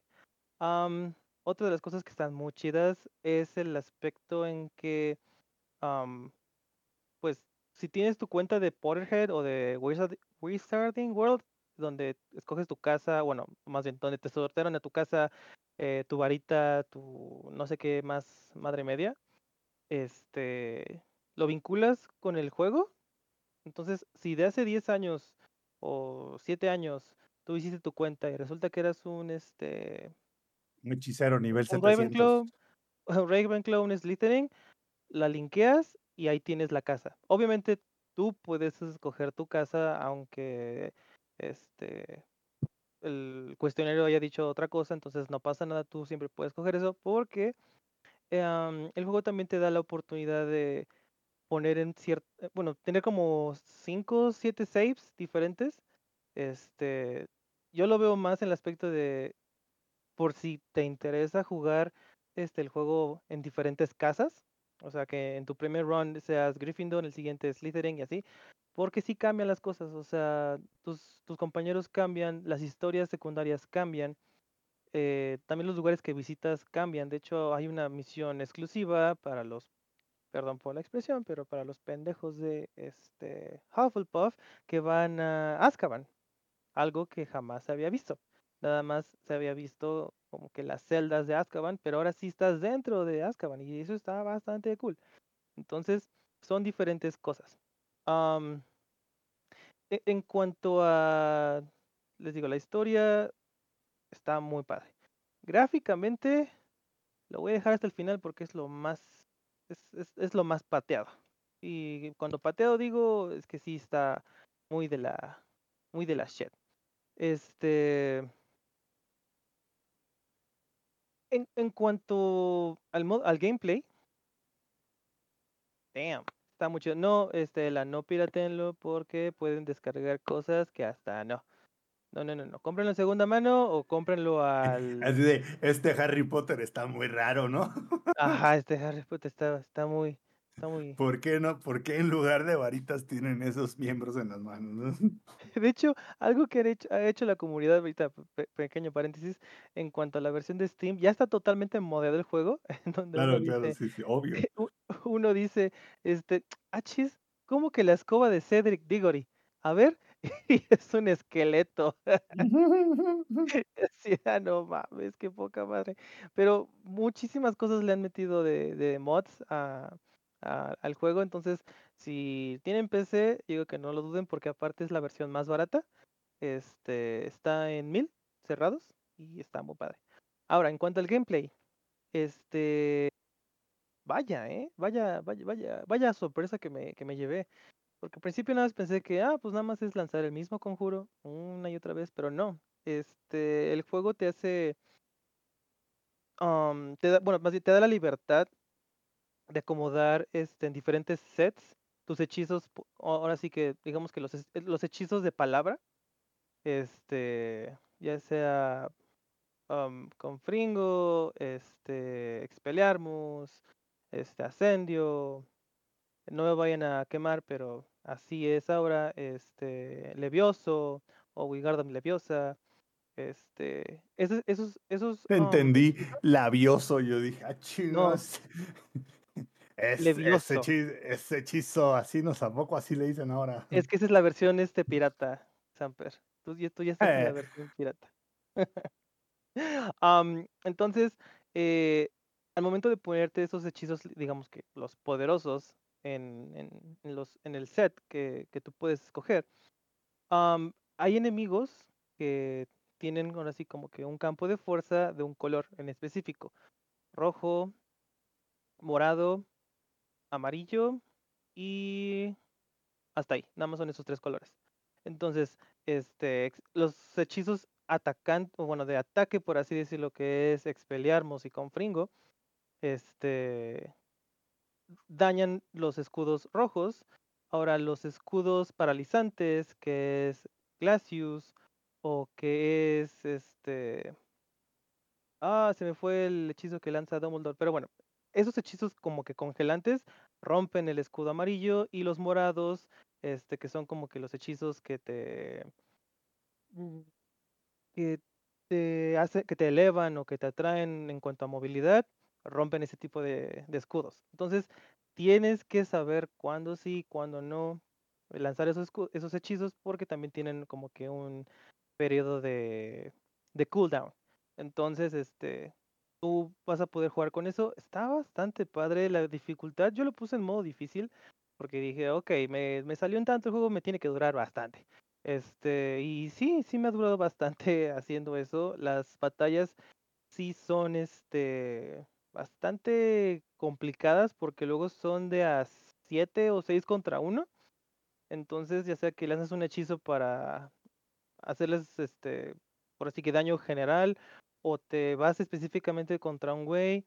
Es como, es como cuando le subes la dificultad a Ghost of Tsushima, güey. Y es así como, te llegan de a 8 y tú, chingo a su madre, esto se va a poner sabroso, güey. Exacto, puedes, o sea, ese es lo chido de, de- de- del juego, de, de este, de Hogwarts Legacy, que no es que no puedas, este, porque son muchos, simplemente va, va a estar cabrón. Y, y lo chido de esto es que tiene un sistema de parry, entonces, si a este, digamos, digámosle que si al elegir, bueno, tu personaje, este, le brilla la cabecita, como en Batman Arkham, eh, tienes que apretar eh, Protego o el escudo y le rebotas el hechizo. Entonces está muy entretenido. eh, Me gustó muchísimo el sistema de combate. Este también tiene puzzles, tiene bastantes puzzles, no tan repetitivos como yo pensé.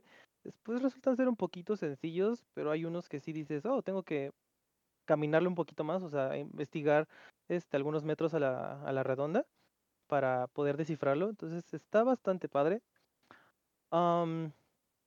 Ya ahora sí al modo fanboy. Este, no mamen, en verdad el juego se ve que lo hizo un grupo de personas que de mínimo tienen un tatuaje de Harry Potter. Te lo puedo asegurar. Porque En la nalga. en la nalga, en la nalga algo así o este o O sea, porque de- no es solo el tatuaje, también es dónde te lo pones, güey. Ajá. O sea, el, el nivel de detalle del, del, este, del castillo está tan cabrón. He, he estado viendo algunos este, videos que me han salido ya sea en Tito- TikTok o Twitter de personas narrando una parte del libro, describiendo algo, por ejemplo, de cómo llegar a cierto pasadizo secreto del juego, que ese, ese pasadizo que mencionan en el libro está en el juego y te menciona específicamente todo a lujo de detalle y así es, y así tal cual está en este en el juego.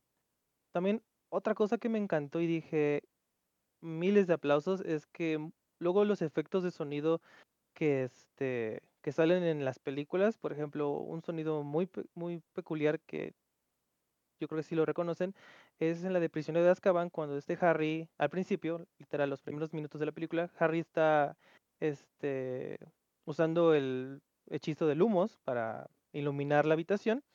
Ese mismo sonido está en el juego.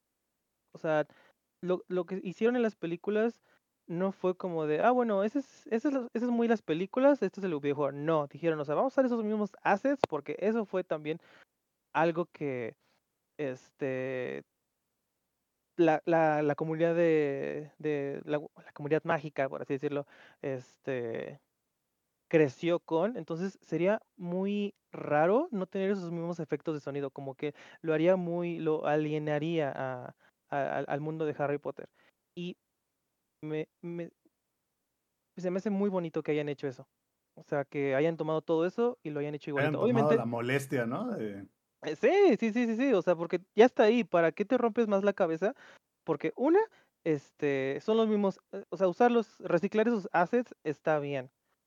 La gente lo va a reconocer, este, y les va a gustar más. Y aparte otra cosa, todo el castillo está exactamente igual a como se alcanzaba a ver en las películas, entonces, este, lo van a reconocer todo muy bien. Am, ¿qué otra cosa? Eh, no, en verdad, en verdad, en verdad, en verdad, si son muy fans de Harry Potter, cómprenlo. Este está muy padre. Am, también añadieron cosas de animales fantásticos. Nada más, nada más la parte de crear animales, hacer como que tu pequeña, tu pequeña habitación o granja, por Sí, así te decirlo. iba a decir, híjole, mano, es así, no sé. Sí, literal, nada más fue eso, nada más fue eso de que este, tu clase de este Así la- por bueno, como les quedó la última, no lo sé, No. amigo. ¿no? No, tocaron nada de eso. Literal nada más es como de, ah, pues en esta bolsa aquí puedes capturar a los a los este a los animales. Es- Los es como un es como un pequeño Pokémon Go, este, por así decirlo, pero este es Animal Go, Animales Fantásticos Go, este, y ya, that's it. Eh, Eh, porque lo, lo, lo de lo último que hicieron de Animales Fantásticos fue, estuvo bien animal. sí, estuvo bien. Se les olvidó lo fantástico. güey. Sí, se les olvidó. lo Puro animal. Este, ahora, eso es todo lo bonito y tal vez am, se me están olvidando varias cosas, pero algo que sí, es, eh, sí se nota bastante el juego y se ve que es, está hecho por personas que am, son muy, Saben. no, que son muy nuevas, son muy nuevas al hacer esto, Ah, es en cuanto ah, a las ok, ok. gráficas, ah, es en cuanto a las gráficas, porque luego las texturas no cargan, o sea, son como que esos pequeños bugs que dices, error de novato, pues. Ajá, es como dices, "Ay, lo pudimos, lo pudieron haber hecho mejor, pero este, las probabilidades, las probabilidades de que lo arreglen en los próximos meses ya no creo que sean tan altas, pero son esos pequeños detallitos que sí digo, híjole. Y antes de que me robes la palabra, ahí te voy, Rob. Algo que sí es un pain in the ass, pero cabrón, es cómo se repiten los pinches diálogos. No mames, estoy hasta la estoy hasta la madre de cada vez que te teletransportas a Hogsmeade, el pinche este tu personaje principal dice, "Ay, creo que todos los lugares siempre llegan llevan a Hogs Es como, es como ese tío, güey, que está en la peda y repite otra vez el mismo. Repítelo y Ya repítelo. sabes, ese tío que es como, ya, tío. No, pues es que en mi tiempo, si pagabas 500 varos en un restaurante, siempre decías, ¿quién pidió reata? Es es ese tío, güey, que dices, ya, güey, ya, ya, ya. Ya sabemos para dónde va el chiste, güey. es, es, son esos detalles en, el juego que dices, ok, sí, se ve que no hubo tanto presupuesto o bueno, no le metieron tanto, tanto detalle al juego como para evitar este tipo de cosas, porque si nos vamos a juegos más pesados, este, como God of War, está cabroncísimo. O sea, literal yo creo que ya le debiste haber metido como más de 150 horas o como en Horizon, de más de 150 horas, para por fin escuchar un diálogo repetido. Pero en este, a las 10 horas ya estabas, o, ya te estabas, ya ya te aprendiste los diálogos de estos güeyes. Es, la verdad es lo único que sí digo, ay, me, me reemputa. Pero todo lo demás está muy padre. Este, ah, bueno, y algo que sí, este, faltó es el Quidditch. Que luego, luego cuando empieza el juego, dice, ah, por cuestiones no sé qué, yo como este director, este, queda prohibido este año el Quidditch. Y así, ay, con eso van a justificar que no va a haber Quidditch. No mames. Pero bueno, este, O es lo. de, DLC Ah, obvio. de... Obvio, obvio.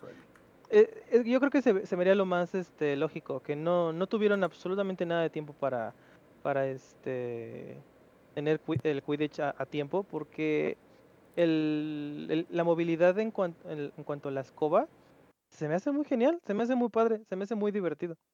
Este, no, no entiendo por qué no. Obviamente, este es como el dinero, así como lo que le está pasando a Suicide Squad, es simplemente por dinero pa- se hicieron esas decisiones. Eh, pero no Curioso, Eddie. que ¿De, de- con de qué publisher dijimos que es Hogwarts Legacy? ah, de Warner Brothers. Mm.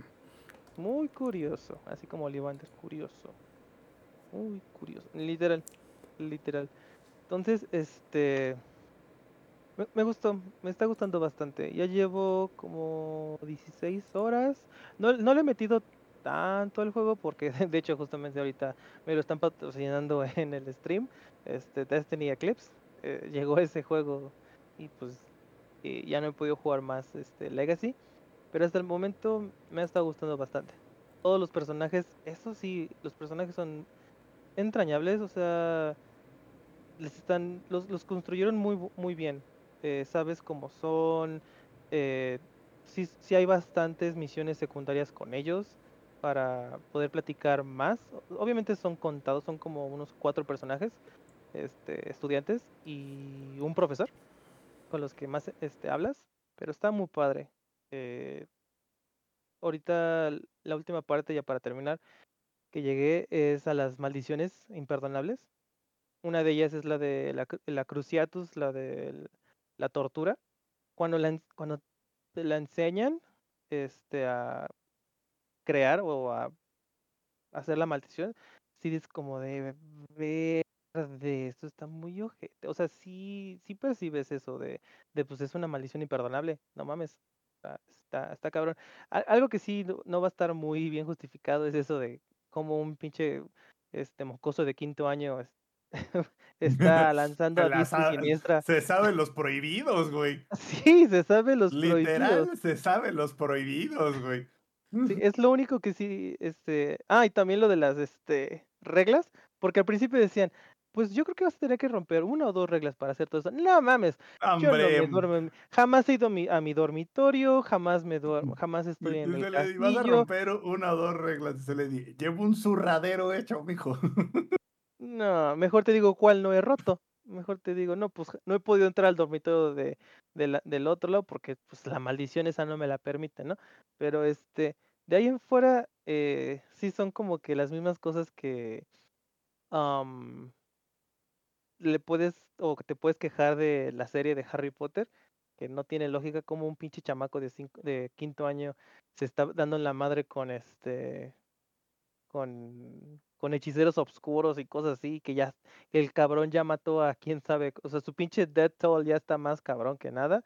O sea, eh, Su este, KDA, por favor, su KDA. Sí, cada, su cadea, este, ya Voldemort le hace los mandados, o sea, así de cabrón está eso. Son cosas ilógicas, pero dices, ah, está chido el juego. O sea, no, no estamos aquí por cosas lógicas, no mames, o El, sea, el Voldemort le sa- es más, el Voldemort le sacaba, güey, ¿no? exacto, no, de hecho, De- ahí está el abuelo decía, de no, Voldemort. no, no, a ese carnal yo sí le saco, ¿eh? O sea, Sí, sí, sí, sí, pero, pero está muy padre el juego. Este, ahí cuando lo termine, pues le diré mis, mi calificación final, pero hasta el momento yo he escuchado pura cosa buena del juego. Este, eh, nada más obviamente, pues lo que, lo que se venía hablando del juego, de que boicotean el juego y esas cosas, pues bueno, eso ya es decisión de cada uno, pero eso no le quita que es un buen juego y que lo hicieron con muchísimo amor. Entonces, este, si ustedes quisieran comprarse ese juego, está, está en decisión de cada uno, la verdad. Este, y así. Mi única duda, Eddie, que me queda por hacerte la pregunta es: ¿te pusiste la sotana mientras jugabas o, o Ay, eres falso fan? obvio, Ahí, ahí tenía mi suéter, mi suéter, mi varita y Tu bufanda. mi, este, y mi bufanda y todo. O sea, literal nada más no me rompo la cabeza para hacerme la cicatriz. Porque no, a esta edad no un puedo- madrazo en el marco de la puerta, ¿no? Sí. Ingue, No me- está. No me quedó de rayo, pero pues quedó ahí, ¿no? Y ahí la ceja. Pero el, pero el putazo ya lo traigo, dice. sí. Y, y Eddie, el motivo del por qué no han arreglado ni arreglarán los bugs del juego es que tienen una, de- tienen una explicación dentro del universo, güey. Lo hizo un hechicero. Sí, justamente, no, no, no saben cómo aparecieron, pero ahí están. Ahí Son- está, mágica, magia, magia, magia, magia. Es tecnología móvil, no lo entendería. Hasta Samper lo entendió. es Muggles, claro. tecnología Muggle. claro, güey, no, no lo entenderíamos. Bueno, y como, y como andamos polémicos, plebes, hay que pasar de uno a otro. Vamos a pasar de Hogwarts Legacy ahora hacia Atomic Heart, que, híjole. Sampi, ¿lo, lo has jugado? ¿Lo, lo descargaste? No, güey, fíjate que no le he podido jugar, parte porque le he estado dando mu- mucha llanta al Gran Turismo y, y no lo he jugado, güey. Pero sí, creo que va a ser mi siguiente de, de darle, güey. Pero cuéntame, a ver, ¿debería jugarlo? ¿No debería jugarlo? ¿Es real que después de jugarlo te sientes el, el llamado de la madre Rusia, güey? Acá nos dice Mr. Lindesmack, atómico. Pero sí, de este. Atómico. Híjole, fíjate que en cuanto a.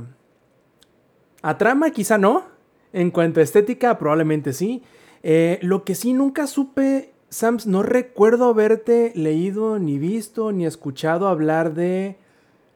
Bioshock. ¿Te gusta Bioshock alguno de los tres? Jugué, jugué, terminé el 1 y el 2 y el, ¿cómo se llamaba? El Infinite. Infinite, l- com- llegué como hasta la micha. Pues mira, Pero el 1 y el 2 sí te, ah, sí, sí te las abritones, sí te los manejo. sí te los manejo. Es que Atomic Heart está bien chistoso porque toma las partes, o no toma, logra reproducir lo sencillo de Bioshock, pero se queda a medias, pero se le nota que tenía ciertas ganas con lo difícil. ¿A qué me refiero? Am, lo estético y el gameplay está bastante bien hecho. Sobre todo lo estético, la, la- en lugar de ser como le llamaban en los Bioshock, el estética americana, como le decía sobre todo en el, en el Infinite, y el Art Deco de los primeros dos, está chingón. Nada más que en este caso eh, se nota que prácticamente el objetivo que se pusieron los del estudio encargado del juego es vamos a hacer nuestro Bioshock pero que sea de la madre Rusia. Y pues prácticamente eso es, de hecho, como te digo, lo sencillo lo replicaron bien porque sí, eh, todo lo estético, todo lo retrofuturista y, y sobre todo el, ¿cómo decirlo? El detalle del, del mundo está súper bien hecho. Es un juego estéticamente muy bonito, muy lindo. Y sobre todo es un juego que es completamente inconfundible en cuanto a gráficas. Tú si ves una foto o un screenshot de Atomic Heart, ¿Sabes? Exactamente, vas a saber así rapidito que es, que es de Atomic Heart.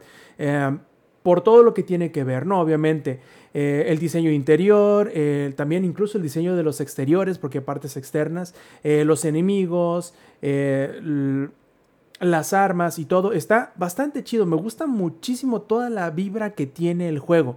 Más allá de que puedas pensar o no que es una herramienta de, eh, ¿cómo se le llama? De propaganda ah, soviética, sobre todo por los, por los tiempos en los cuales estamos viviendo actualmente. Eh, y yo digo que lo difícil de Bioshock es lo que no pudo replicar Atomic Heart. ¿Y a qué me refiero con eso? Simple y sencillamente con el plot. Porque mucho de lo interesante, de lo, de lo llamativo del juego, no solamente es el setting y la mitología, sino lo que estás haciendo momento a momento en la historia del juego, más allá de lo, de lo divertido o lo reactivo que es el gameplay. ¿A qué me refiero? Muchas de las cosas del por qué Bioshock, sobre todo el primero, es Bioshock y se cimentó por la marca que terminó siendo, es por la manera en cómo te contaba la historia, cómo le daba el giro al final y la manera en cómo termina. Y cómo todo, en un término en general, tiene cohesión entre sí mismo. La historia, la filosofía, los diálogos, las situaciones y el desenlace, todo es redondito, todo tiene cohesión entre sí. En Atomic Heart no es así. Eh, no sé si han visto algún gameplay o si han visto algún momento en donde el protagonista del juego, que es el, el- camarada mayor, este... Ah, se me fue el, no- el apellido, porque casi no dicen tu apellido, te dicen por tu, por tu nombre clave, que es agente P3. De- se- vamos a ponerle de apellido, ¿qué te parece, Eddie, si le ponemos el agente Lenin, güey?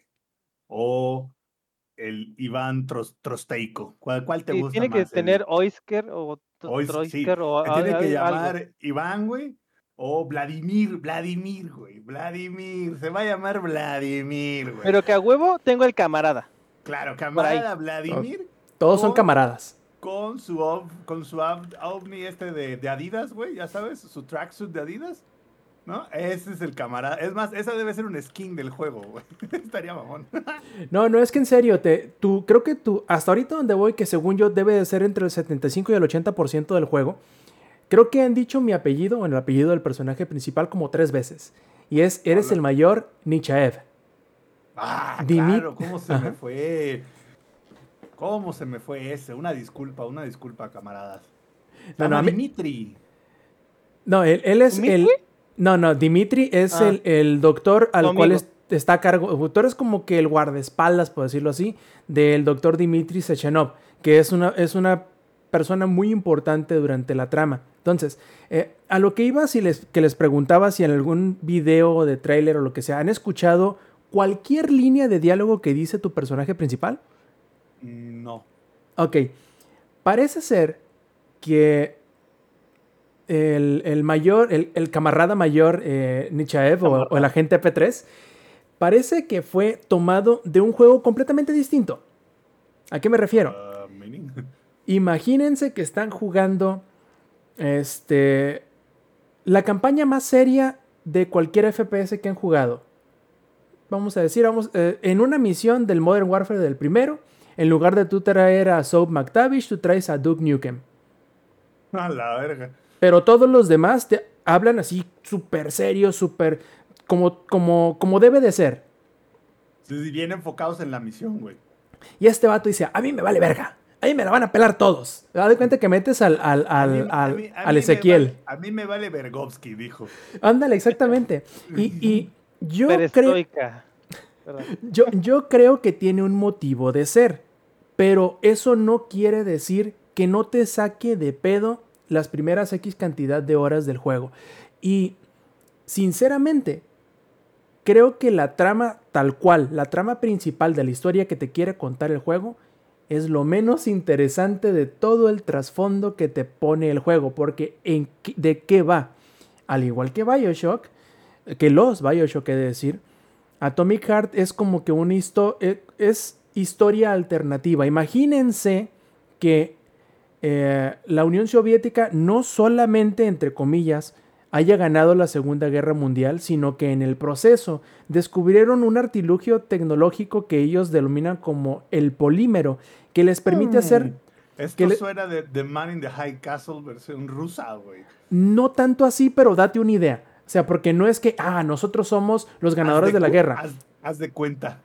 Sí, sino que ellos fueron los que salieron mejor librados de la Segunda Guerra Mundial debido al descubrimiento del polímero, que les permite hacer magia tecnológica.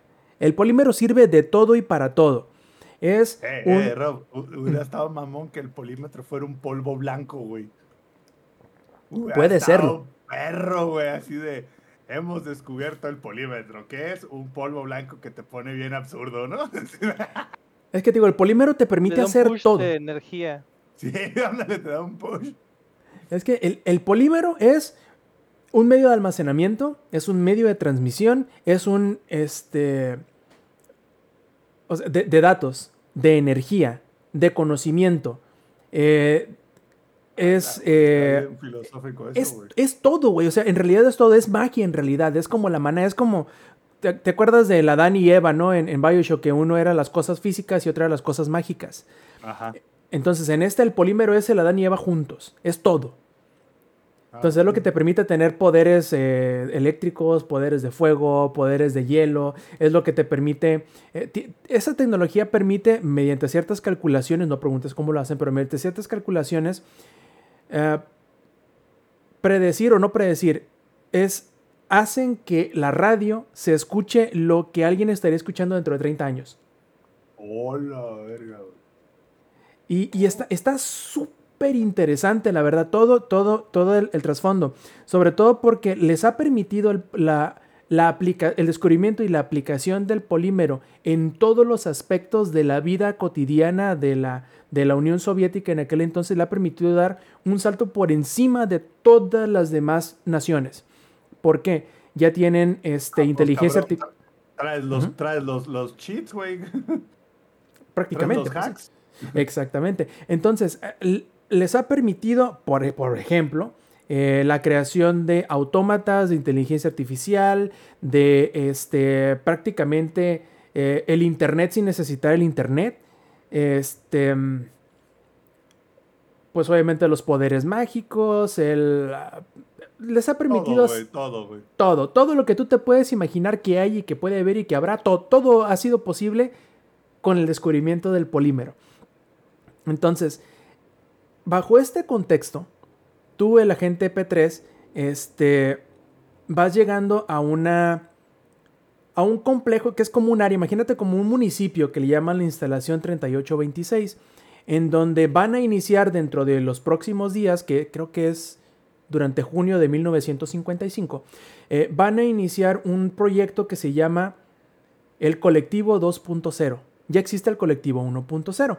Este colectivo 1.0 le permite a la gente, como te digo, sin necesidad de nada, acceder a lo que sería más o menos como el Internet, pero como que en una primera fase.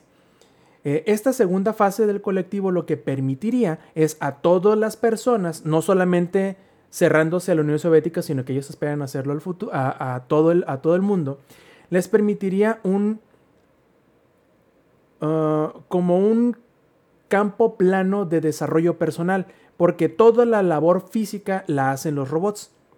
Y toda, toda la labor intelectual tú puedes, digamos, aprenderlo descargándolo lo cual te permitiría a todos que llegan a la edad productiva del adulto dedicarse a la cosa que quieren ser o a investigar para mejorar cierto rango o cierto, este, eh, ¿cómo decirlo? Cierto conocimiento. Por ejemplo, yo me quiero em, dedicar a la cirugía eh, cardíaca.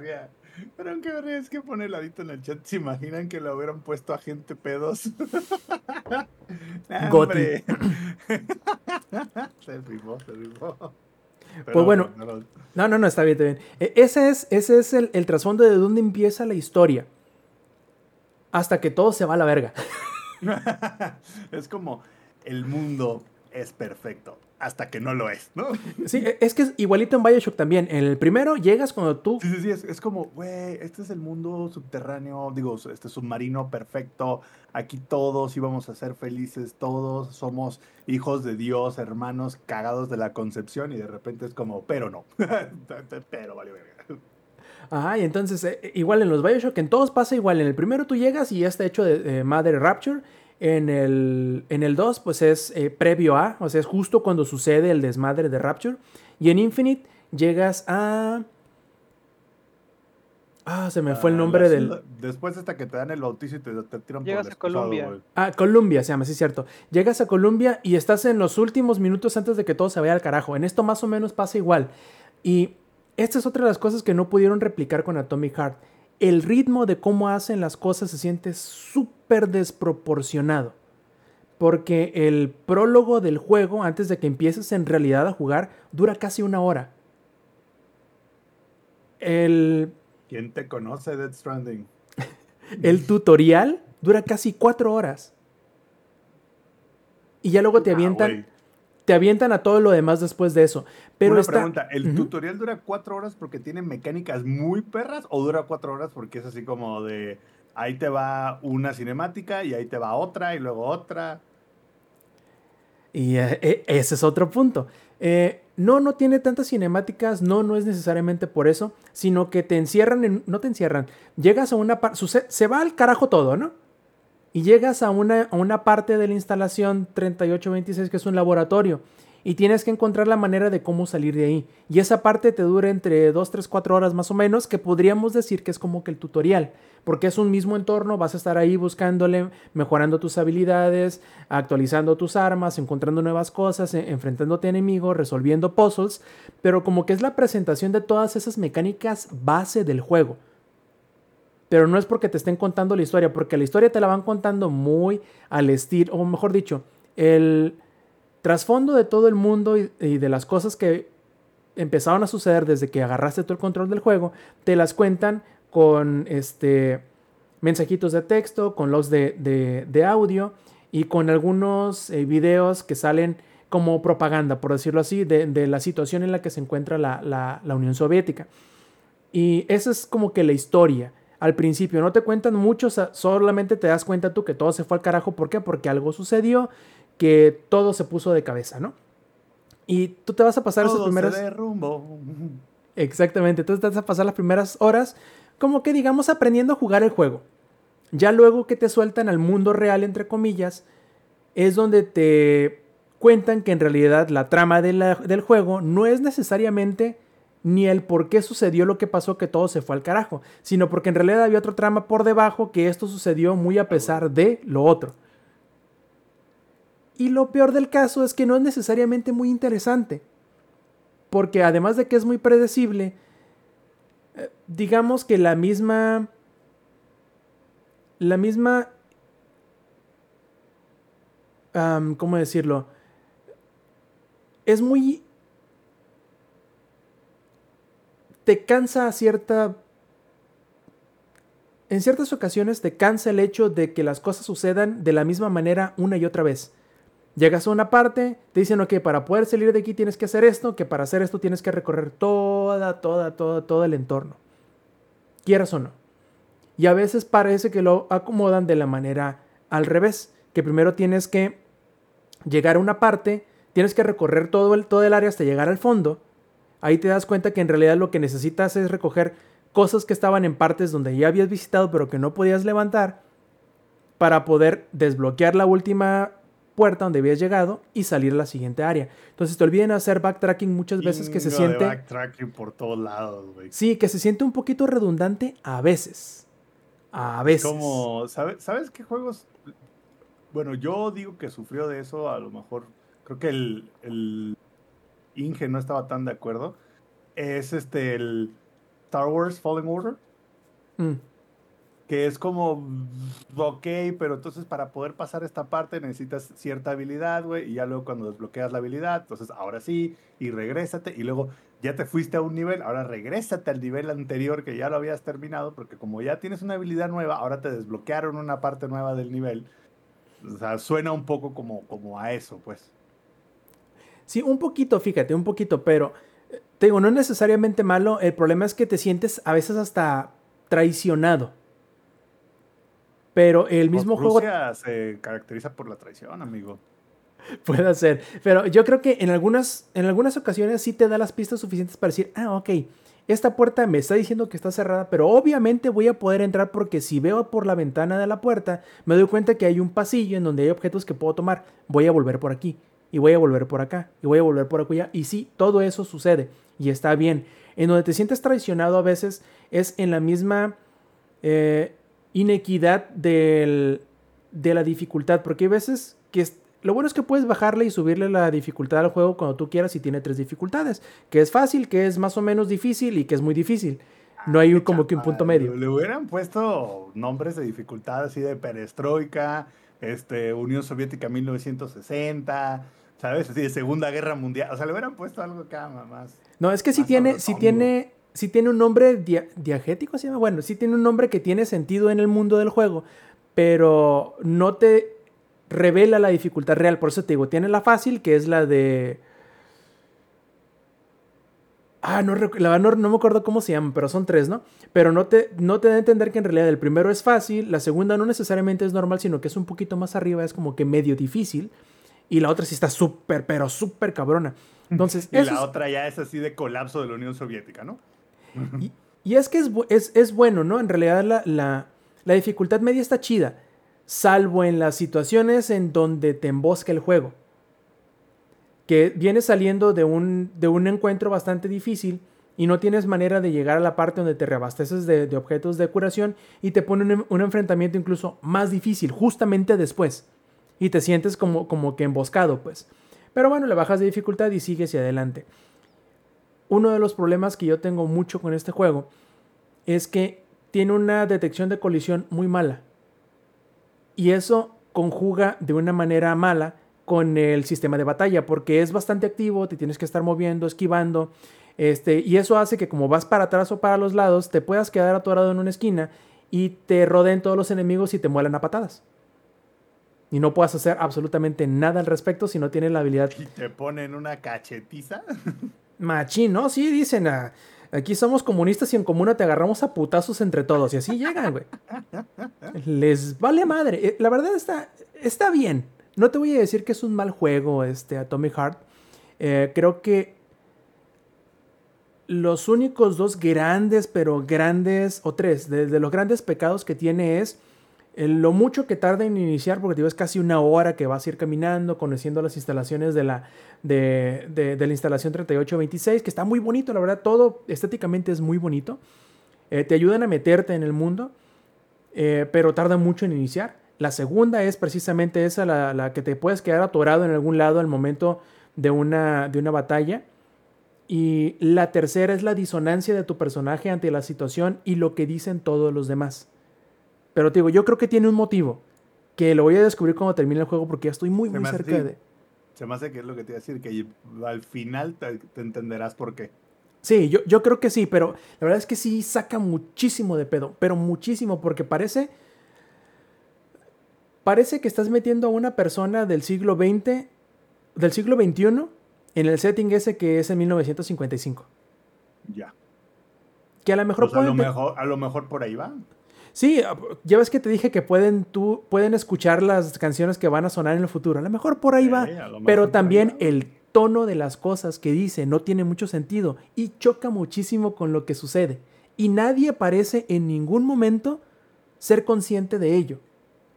Es como si tú llegaras con tu mamá y le mentaras la madre de la peor forma posible y tu mamá te dice, ah, sí, aquí te serví el desayuno. No, como que no son conscientes de las cosas que dicen. A lo mejor tú no eres consciente de las cosas que dices y te escuchas una cosa diferente de lo que en realidad dices. Ya. Y tú, Y así, es- y tú así de, jefa, hazme mi sándwich, tras un cachetadón, ¿no? Así de- Sí, como, como, el, como las, los TikToks de, los, de las calaveras groseras. sí, sí, sí, exacto, justo, ya sé cuál es. Así, haz de cuenta. Eh, pero fuera de ello, la verdad lo estoy disfrutando mucho. eh, y espero. Espero con ansias esos últimos enfrentamientos porque se nota que van a estar bien locos. Los enfrentamientos con los jefes están bastante locos, la verdad. Salvo el- el- la rara situación en donde te avientan el montón así a lo pendejo. Y por acá nos pregunta Mr. Lindos Mac, dice, ¿no vamos a hablar de la, del refrigerador pervertido? Hola, verga. Sí, al principio tú, tú subes de nivel tus armas y tus habilidades accediendo a un refrigerador que te permite hacerlo, que es donde los compras en pocas palabras. Pero las primeras veces que te encuentras con ella durante, entre comillas, el tutorial, em, pues prácticamente te dice que, que le des y que no sé qué, que no sé te- Súper subidas de tono, ¿no? Y todos reconocen que es una nevera o una, un refrigerador pervertido. Pero- Dice, así de, ¿quieres una mejora? Pues ya sabes, ¿no? Por dónde darme, casi, casi. Entonces, Así ah, es. Pídemelo socio, nene. Así casi que prácticamente te lo estoy diciendo. Y lo mismo que te digo que la, la falta de consistencia. Nukem, ¿no? Esa madre. Sí, exactamente. Y, y la falta de consistencia, no sé si en este caso sea para su beneficio para su perjuicio. Yo creo que tiene mucho que ver tú cómo te sientas de cómodo con ese personaje. Porque una vez sales del tutorial este que te digo de la primera área, nunca te dice nada más Nora otra vez así. O sea, nomás fue ahí tantito, ¿no? Sí, fue nomás como que por los lulz, yo supongo. Pero, este, y por acá también dice el adicto, también la letra de los diálogos es muy pequeña. Me imagino que este juego peca de lo mismo que pecaban los primeros juegos que salieron en 1080. Que es que asumía que tú tenías una televisión en 1080 y te ponía el texto a la escala No, bueno. de la resolución y no a la escala de tu pantalla. Ah, no, se ve una mierda, pues. Ex- exacto. Y luego, si le, si le agregas a eso el, el hecho de que tiene un filtro como de estática, Puta, güey. No sabe, de que no se ve ni madres, entonces. Exactamente, exactamente. Yo sí, sí, tengo varias preguntas ahorita que termines. O sea, te tengo varias preguntas del juego. Adelante, camarada. Así de, pregunta número uno. Me imagino que es single player only o tiene multijugador. Hasta ahora he visto que solamente es single player. Eh, no Ah. creo que tenga multiplayer, pero quién sabe. No, no se espera. Ok. No te esperaba como- yo el refrigerador pervertido, así que. Y míranos aquí, ¿no? Pregunta, esa era una pregunta. Pregunta número dos. Ya ves que se estuvieron quejando, diciendo, pidiéndole a, a Sony y a Microsoft de que retirara el juego, que porque era este, como propaganda rusa, por así decirlo. ¿Es realmente propaganda rusa? ¿O simplemente es como, ay, güey, porque el personaje es ruso, ahora resulta que es propaganda rusa? Voy a hacer un paréntesis. No es ruso, es soviético, by the way, que es diferente. es- es- se parece, pero no es lo mismo. Este. Justo, mm, si creen que es lo mismo, chavos, les recomiendo unas clases de historia, porque no lo es. Ni se Exactamente. ni se Entonces, escribe igual. yo creo que el problema de la polémica con Atomic Heart no es necesariamente porque, entre comillas, sea este, propaganda soviética. Porque es tanto propaganda soviética como era propaganda este, de las ideologías que tenía Bioshock. Bioshock. Que no necesariamente era eso, la explora, te la explica, te dice que es, que no es, y al mismo tiempo empieza a empujar de, en contra de ella hasta que te dice, güey, o sea, existe esa filosofía, tiene sus ventajas, tiene sus argumentos, pero a final de cuentas también están bien pendejos por pensar así. Entonces, tiene algunas cosas que dice, ok, sobre todo porque se entrelaza con los beneficios del polímero como por ejemplo lo del collective, que prácticamente iba a ser todos, todos van a ser iguales, todos van a tener acceso a toda la información, todos van a poder comunicarse con todos en todo momento, no van a necesitar trabajar ni estudiar si necesariamente no lo quieren, toda la, labor manual va a ser hecha por los, por los autómatas y los robots, tú te vas a... Eh, ah, ese, pedo sí está muy socialista, ¿eh?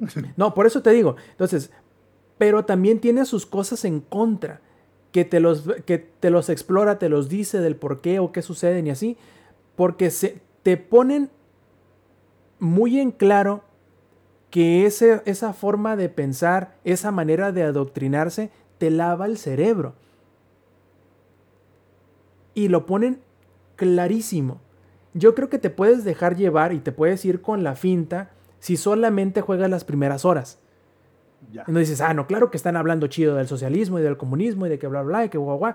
Y luego empiezan a empujar en contra de, esa filosofía. Como, en Bioshock, es que al inicio todo se ve bien bonito y de repente se empieza a deteriorar ese pedo y dices, esto tiene aquí unos tintes medios, medios satánicos, sécticos, bien interesantes.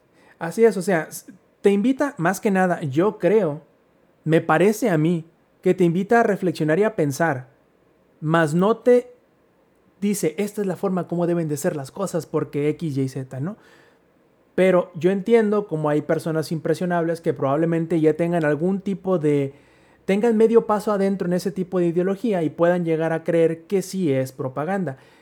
El problema que tiene la gente o que específicamente Ucrania tiene para con Atomic Heart es el hecho de que el estudio está financiado, o bueno, no está financiado, cierta parte del estudio es dueña una este, compañía eh, energética que es de la cual es dueña uno de los oligarcas rusos. Ah, o sea, es así de que el primo del tío del abuelo. Ajá, y luego si tomas en cuenta que el estudio es de Chipre, lo que dicen los ucranianos es, obviamente el estudio... Ya es para donde no dice, obviamente el estudio es pro guerra, porque no se ha ¿cómo se dice? No se ha, no, se ha, no ha desconocido a la guerra y el esfuerzo bélico de Rusia contra Ucrania. Nosotros, Ucrania, le pedimos a Microsoft Steam, a, Microsoft, a Sony, que dejen de vender el juego en Ucrania. Pero obviamente los del estudio, por ser, por ser quienes son, vivir donde viven y ser, entre comillas, eh, subsidiarios de quien son, no pueden decir que no a la guerra porque no solamente les van a quitar el, financiamiento, que es lo menos problemático, pueden meterlos al tambo, pueden encarcelar a sus familiares y todo eso. Obviamente, no van a promulgarse ni a favor ni en contra, van a mantenerse calladitos, porque primero yo creo que es lo inteligente y segundo, no creo yo personalmente que vayamos a exigir a personas que se pongan en peligro de esa manera. Muy a pesar de que probablemente muchas personas dentro del estudio sean antiguerra y no estén de acuerdo con lo que está sucediendo en Rusia y en Ucrania, porque muchos de los civiles en Rusia tampoco lo están, pero no están en condiciones de poder expresarlo, máxime de poner en pues, riesgo su integridad física. Vas para el tambo, mijo. Exactamente. Y yo comprendo y estoy de acuerdo en que Ucrania puede pedir y rezar y decir y exigir lo que quieran y la gente fuera de la situación puede expresarse y decir, sí, es que están mal en no, en no denunciar los, los esfuerzos bélicos de, de Rusia, pero creo que también debemos de ser un poquito conscientes de la situación de las personas que están dentro del estudio, en donde no necesariamente a lo mejor están en la mejor posición para poder expresar esas opiniones que tienen, por desgracia. No en todas partes existe la libertad de expresión al, al, grado que tenemos nosotros.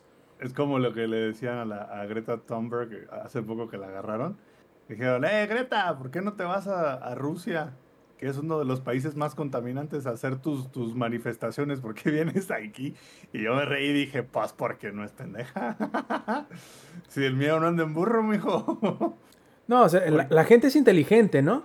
Y tiene el instinto de autopreservación, el cual le impide hacer cosas que a lo mejor otras personas que no lo tienen tan arraigado, que no han vivido en una situación de ese estilo, se les hace fácil, cabrón. Es como si alguien te viniera a decir a ti que de Cuba, que no sé qué, que el comunismo. Tú los vas a cachetear porque sabes cómo está el pedo y ellos no, güey. ponte- así de, no, ¿por qué te dejas? Ponte a gritar que no, ándale pues.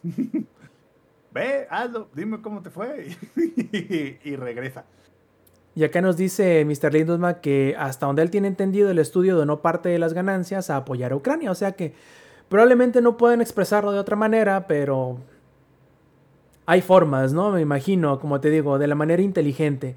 Eh, y si no ha quedado claro, probablemente en lo que nosotros decimos es que, pues que chingue su madre la guerra en Ucrania y ojalá se resuelva de la manera pacífica y esperemos que en algún momento algún tipo de consecuencias puedan llegar al bando incitador que en- a todas luces se cagaron en la cama y pues, ¿qué más pueden hacer? Echarle la culpa a alguien más.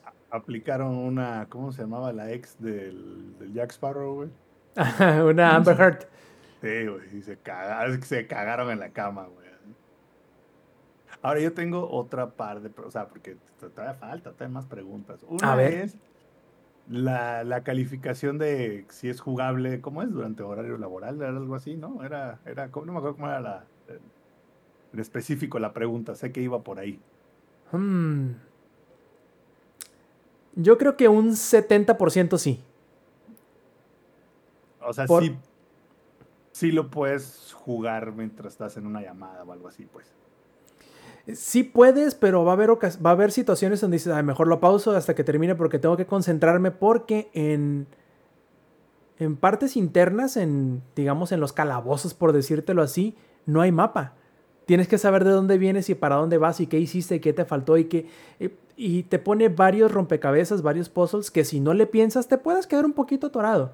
Y debes de poner un poquito de atención, sobre todo en las situaciones más peliagudas de los enfrentamientos en cuanto a combate.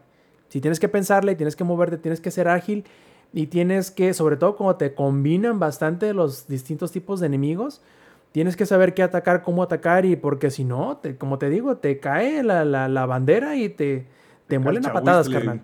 Sí, machín. O sea, es 70%. Ok. Y mi última pregunta, que es, pues, ¿qué calificación le das al juego? ¿No? No lo he terminado, pero dudo mucho que lo lo que que llevas, vaya. Exacto, yo creo que dudo mucho que lo que falte haya, haga que se cambie mucho para arriba o para abajo. Atomic Heart me parece un sólido 7 de 10. ¿Qué, qué le- qué le impidió llegar al 8, o 9 o 10, por así decirlo? Le impidió el hecho de que la historia que estás viviendo, que estás siendo partícipe, no es necesariamente muy interesante.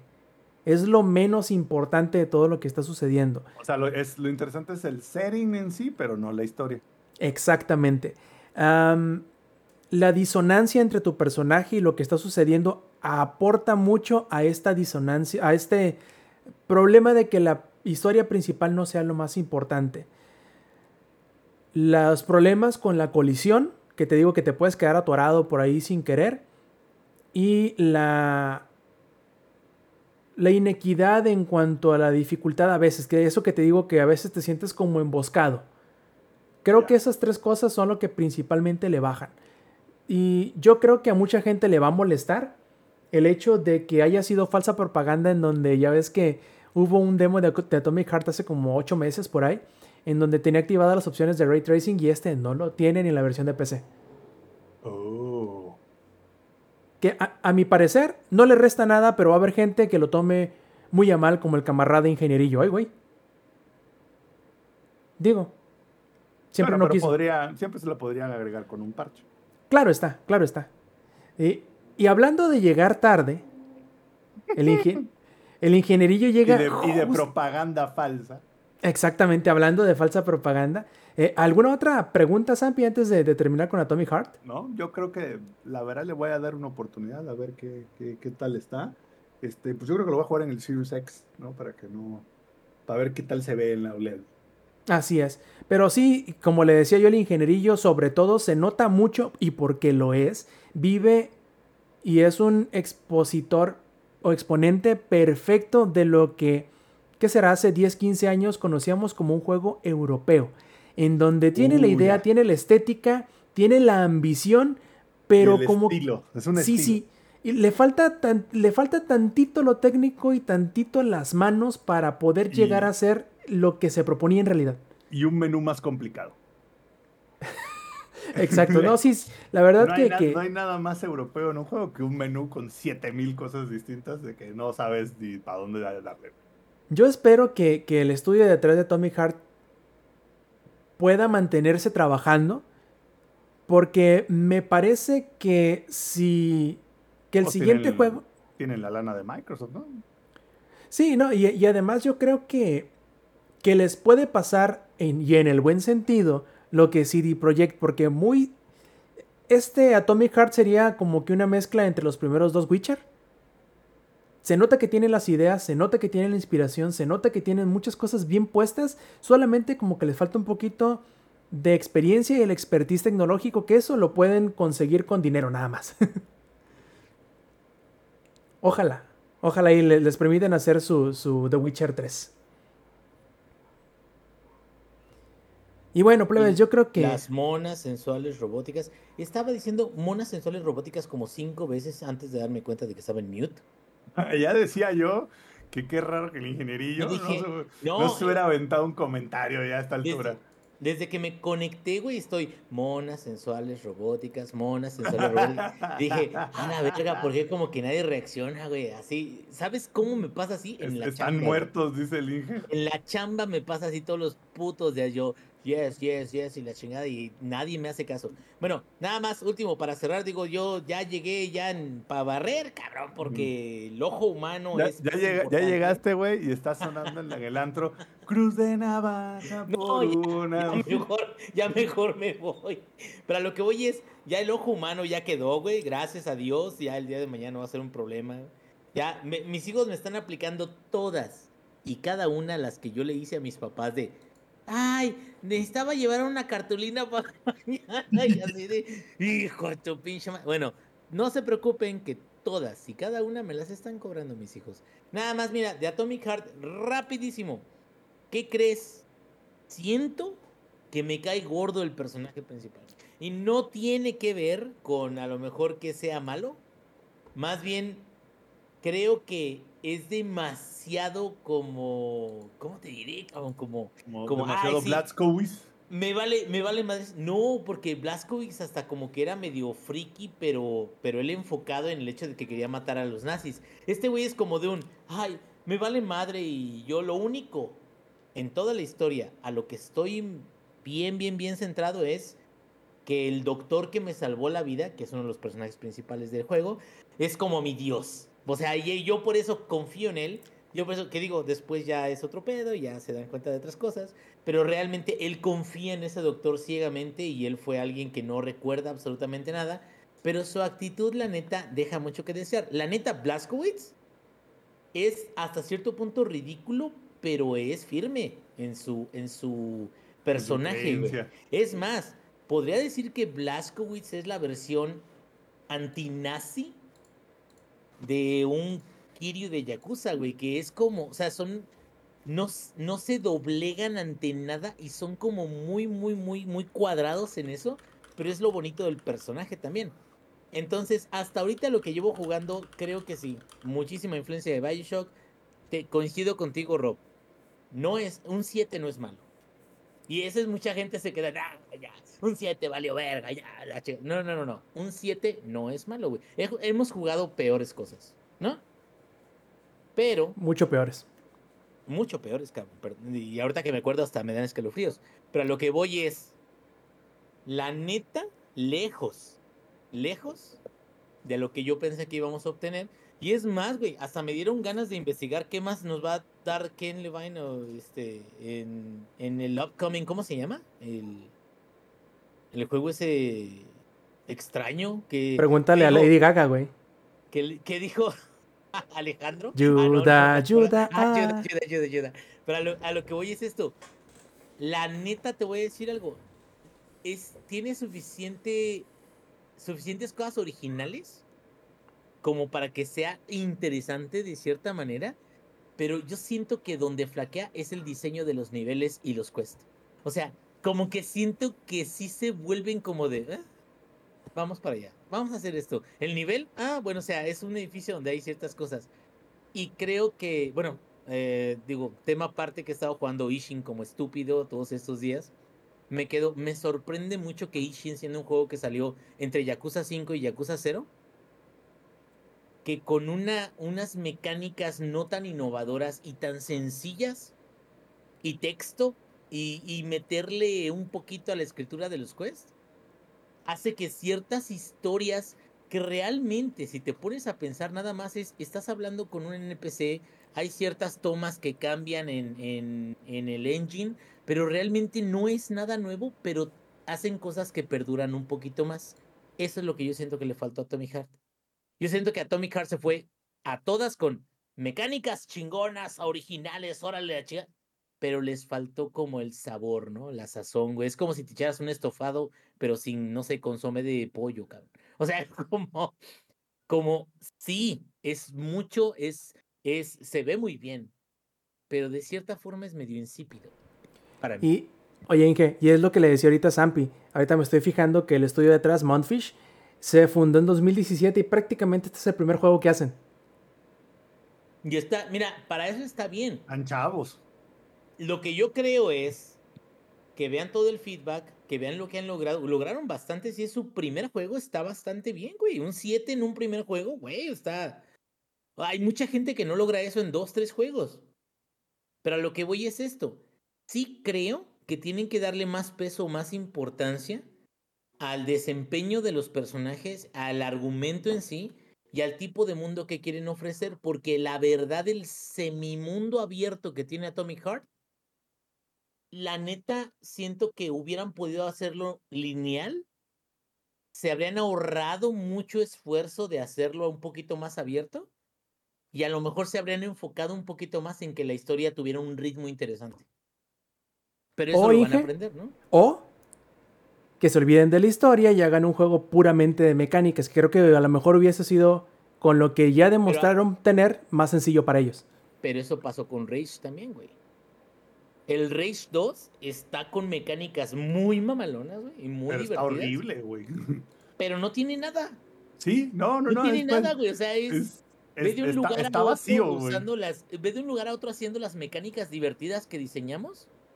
Y yo creo que perdura un poco. Bueno, personalmente, y esto digo, es, es independientemente de, de lo que pueda pensar alguien más.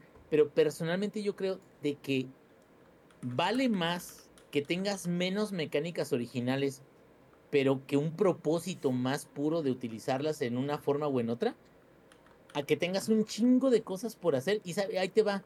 También le pasó a Borderlands 3, güey, porque Borderlands 3 tiene muy buenos personajes, pero como que el juego se pierde en sí mismo. Y creo que el problema de eso es de que al final la gente como que no le interesa mucho que las cosas sean o muy nuevas o muy exclusivas o innovadoras o lo que sea, si no hay algo que las, las mueva. Y creo que, bueno, ya vamos a resetear otra vez. Ah, ya no tenemos contadores, ¿verdad? No, creo ya. que para mí, Elden Ring o, o Red Dead, Red Dead en particular, porque Elden Ring yo, yo todavía me falta jugarlo. Pero Red Dead, a mí lo que me gusta es que las mecánicas sirven al propósito de que tú no tengas que sentirte obligado de hacer nada y continuar las cosas al ritmo que se te dé la pinche chingada gana, aunque no sean es- este, extremadamente originales, porque no lo son, güey. Si te fijas, son un rehash inteligente, pero un rehash o una reorganización de Grand Theft Auto. Entonces, a lo que voy con Atomic Heart es, pudieron haberse ahorrado un poquito, como dices tú, Rob, o, o hacer mucho mundo abierto pero divertido, o pudieron haberse ahorrado el mundo abierto y hacer una campaña más este, interesante. Pero pues bueno, es su primer juego, bastante bueno para lo que es, se ve muy mamalón, cabrón. Y la idea y el concepto artístico, yo siento que es de respetarse, de que para un primer juego es de, güey, o sea, ciudades en las nubes y todo ese pedo, órale. Lo que yo sí me quejo es el personaje principal, güey, es inmamable. güey. La neta, para mí no me gustó nada el personaje principal, porque siento que tiene una voz X, de, bueno, X me refiero a que es genérica de un personaje de, de principal de un juego, pero es un güey que, ja, sí, no pasa nada, no hay problema. ¡Oh! ¿Qué diablos fue eso? Bueno, no hay problema, vamos a sacudirnos el polvo de los robots. Y la chingada, bueno, y ahora vamos, ah, ¿qué y, y un pinche güey que saca chistes en un rato y, y te quedas, ya cállate a la verga, perro. Y me quedo, y no es porque no puedan ponerle líneas cómicas de vez en cuando a un personaje principal, pero alguien que reacciona ante todo en ese tono cansa, güey. A mí me cansa. Yo, es lo que le decía yo a Zampi. Yo creo que hay. No sé qué tan adelante vas. No sé si ya te volviste a encontrar con Sechenov, con el, con el doctor. Eh, Pero para ese punto donde te vuelves a encontrar con Sechenov, yo creo que hay ciertos, ciertas pistas dentro de la trama, dentro del mundo, de las conversaciones, de todo lo que sucede, donde probablemente el motivo del por qué se comporta de esa manera este, el agente P3 tiene algún sentido. Pero yo creo que eso será bueno platicarlo ya que terminemos todos el juego y veamos si nuestras, este, o la- las mías, las sospechas que tengo, tuvieron sentido o, o si simplemente estuve completamente equivocado queriéndole encontrar un motivo del por qué se comporta de esa manera, porque lo que le digo Inge a Zampi, que lo más extraño de todo es que nadie reacciona ante las cosas que dice y cómo las dice. Exactamente, exactamente. Y eso es lo que más me Y saca se, de onda. siente, y se siente como menos vivo ese pedo, ¿no? O sea, como que, ¿de qué caso tiene que se reaccione así? Ahora, ahí te va. La neta, y ese es un comentario que siempre agregamos, ¿no? Y agregamos cuando platicamos acerca de Hi-Fi Rush y todo eso. La neta, güey. Atomic Heart no ha salido en el Game Pass. Tendría muchas peores reviews que, que las que tiene ahorita. ¿Por qué?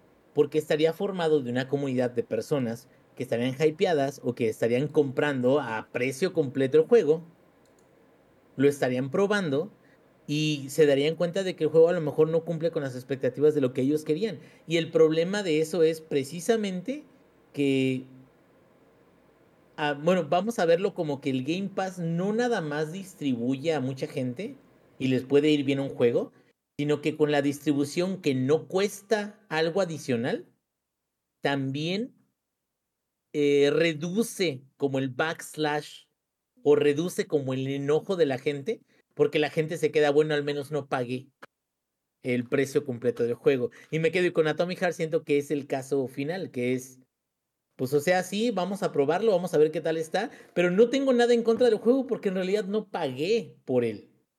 Y creo que eso es algo que pasó con muchos juegos, como por ejemplo el primer Deus Ex, cuando estuvo bien lleno de bugs y la chingada, la gente estaba así de, no, mames, güey", o sea, pagamos un chingo por él y todo eso. Bueno, luego lo arreglaron, Director Scott y lo que quieras, pero creo que ese es un beneficio también del Game Pass para juegos que son experimentales o que están probando su suerte. Que si se distribuyen ahí, no les va tan mal como juegos que salen exclusivos. Como ah, hemos visto algunos de esos, ¿no? Había Como el uno de una chava, ah, no, había uno de una chava bruja, no me acuerdo de qué iba, que se supone que iba a ser una gran exclusiva de Play 5, pero como que bien, bien rara la como chava, que- así como como, que no como, vea. to- como medio morado, algo de, de cuatro güeyes que hablaron, creo que era el título, algo así, no Está raro. Ahí te va, Ajá, güey. Ahí te algo va. así, no recuerdo. Digo, deja de eso. Así como dice Zampi, de esa mm, mujer bruja con poderes acrobáticos, que ah, Parkour, parkour. tú al principio piensas como de, güey, qué chingón, y luego al rato te quedas, no mames, Cirque du Soleil, ya, cállate a la verga, güey. Pero, güey, esa actitud que criticaban, porque mucha gente la criticó, de los diálogos de Forspoken, es todo el tiempo con este hijo de la verga, güey, de aquí de Heart. Todo el puto tiempo. Cada güey, que abre de- la boca. Sí, no hay pedo. Hola, robot. Ah, sí, muy bien, no hay pedo. Bueno, supongo que tendremos que hacerlo. Y te quedas, ya cállate a la verga, hijo de la chingada. Y Es- te quedas, como- No. ¿al- ¿Alguna vez jugaste la expansión de Far Cry, la de Blood Dragon? sí, sí, sí, sí. Y Tu lo personaje, bueno, el, ¿cómo era? El sargento Rex. Cobra, Tú, algo así. tú eres ese güey, ¿eh? pero, pero, En güey, Bioshock. pe- pero el pedo, el pedo de, de lo chingón de, de este Blood Dragon, güey, es que lo hacen a propósito, güey. Ah, claro. Y se aprove... Pero a, chiste. lo- a que lo voy es, se aprovechan de ello y te quedas, qué chingón, porque es excesivamente ridículo, pero a la vez, ese es el chiste, güey. de que sea excesivamente ridículo. Y acá te quedas, bueno, se supone que es una campaña que tengo que darle cierta seriedad para involucrarme, pero este güey no deja de decir mamadas. Pero bueno, ya, ya digo, ya, ya hablamos un chingo, ya llegué yo, pero ya es, es como lo que yo pienso hasta ahorita. Lo menos favorito que tengo del juego es el personaje principal. Muy bien, entonces plebes, es hora de despedirnos. eh, ya le daremos sus tres horas de, de podcast para que hable de Atomic Heart al ingenierillo la próxima semana. Pero como siempre, y antes de irnos, vamos a pasar a los saludos. Pero ahora, antes de los saludos y las despedidas, les recuerdo a todos los que nos estén escuchando en las versiones pregrabadas del Showtime Podcast en audio o en video, que nos acompañen en la grabación en vivo los domingos 7 y media de la noche a a través de twitch.tv diagonal langaria y también si quieren enterarse de todos los cambios de horario si es que los hay, los cambios de día si es que los hay y todo lo demás, pueden hacerlo en nuestras redes sociales o en nuestro servidor de Discord que pueden encontrar en langaria.net diagonal enlaces. Entonces, y ahora sí, pasamos a los saludos y a las despedidas. Quiero ver si el Eddie sigue despierto. Viejo, ¿cuáles son tus saludos esta noche? Pero supuesto que estamos súper más que vivos y despiertos porque ahorita vamos a ver el penúltimo capítulo de The Last of Us. Ay, se va a poner bien bueno esto. Este, pues para mi novia que ahorita estaba jugando este, este juego de Bartender en el Oculus.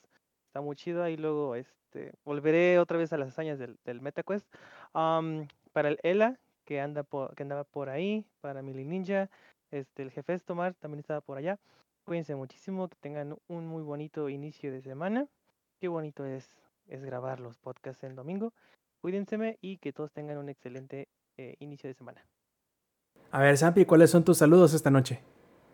Ah, pues le vamos a mandar un saludo al Lex, que, que como siempre nos gosteó, se nos desapareció y nunca llegó. Así que, Eh. Ah, Ah, así que un saludo al Lex, este, un saludo a todos los que estuvieron aquí en la versión este, en vivo, güey. Vi muchísimo, muchísimo movimiento en el chat, eso me da mucho gusto, me, me, me- gusta, güey, me gusta ver ese movimiento, me encanta. Así que, pues, muchas gracias a todos los que estuvieron aquí en el chat y, y a los que nos están escuchando en versión grabada, pues lo de siempre, ya saben, dense una vuelta aquí a la versión en vivo, tenemos micheladas y clamatos. Y también al niño perdido, quiero decir, el, el ingenierillo, ¿cuáles son tus saludos esta noche? Al niño ojo. Ya, y ese ojo va a trascender en la escuela, güey, así como de, ¿qué es esta mamada? Pero bueno, cumple con lo mínimo, cumple con lo mínimo no para marcar nueve, la ¿eh? tarjeta. Ya sé, ya sé. No, y sí me, bueno, nos quedó mamalón, güey, porque también ahorita, digo, y ese es el truco, güey, Claro, quieren hacer no. tareas con sus hijos, rayen y sálganse de la rayita para colorear, güey, para que piensen que sí fueron sus hijos, cabrón. Pero a ver, Mañana, güey, y, y como les dije al inicio del podcast, antes de que llegara, así dije, en tres días, no mames, le pusieron cinco a mi hijo, güey. La, ma- la maestra me, ma- me mandó a llamar diciendo que si nos metíamos qué en... poca madre, que por qué Siempre no. revisa, siempre ¿Quién revisa que las tijeras no están de zurdo, Inge. Siempre Ya revisa. sé, ya sé. La maestra así de, bueno, ¿quién fue? A ver, te, te manda a hablar la maestra. Yo que usted, señor, lo metía Oiga, como a clases preocúpese. especiales, ¿eh? Lo Ah, met- Ocúpese, metiendo al hijo de, del Inge a esas clases especiales como las de Dewey.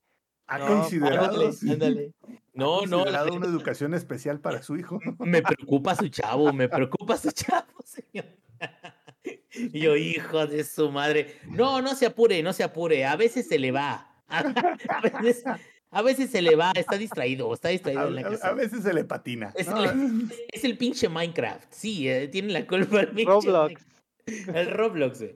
Bueno, este, yo la verdad, gracias a todos los que están aquí todavía, yo hubiera querido llegar más temprano y tenemos muchas cosas de qué hablar la próxima semana el Wolo- Wololong, güey. El Wololong, tenemos que hablar este su sistema de dragón de occidental. bloqueo. Sí, sí, sí, sí, sí. Este, que no es Sekiro, no, e- es un Nio extraño Sekiro wannabe, pero ahí va, ahí va. La verdad, tiene, es una evolución de, de Team Ninja, güey, pero realmente no, no lo veo mal hasta ahorita, nada más lo veo diferente.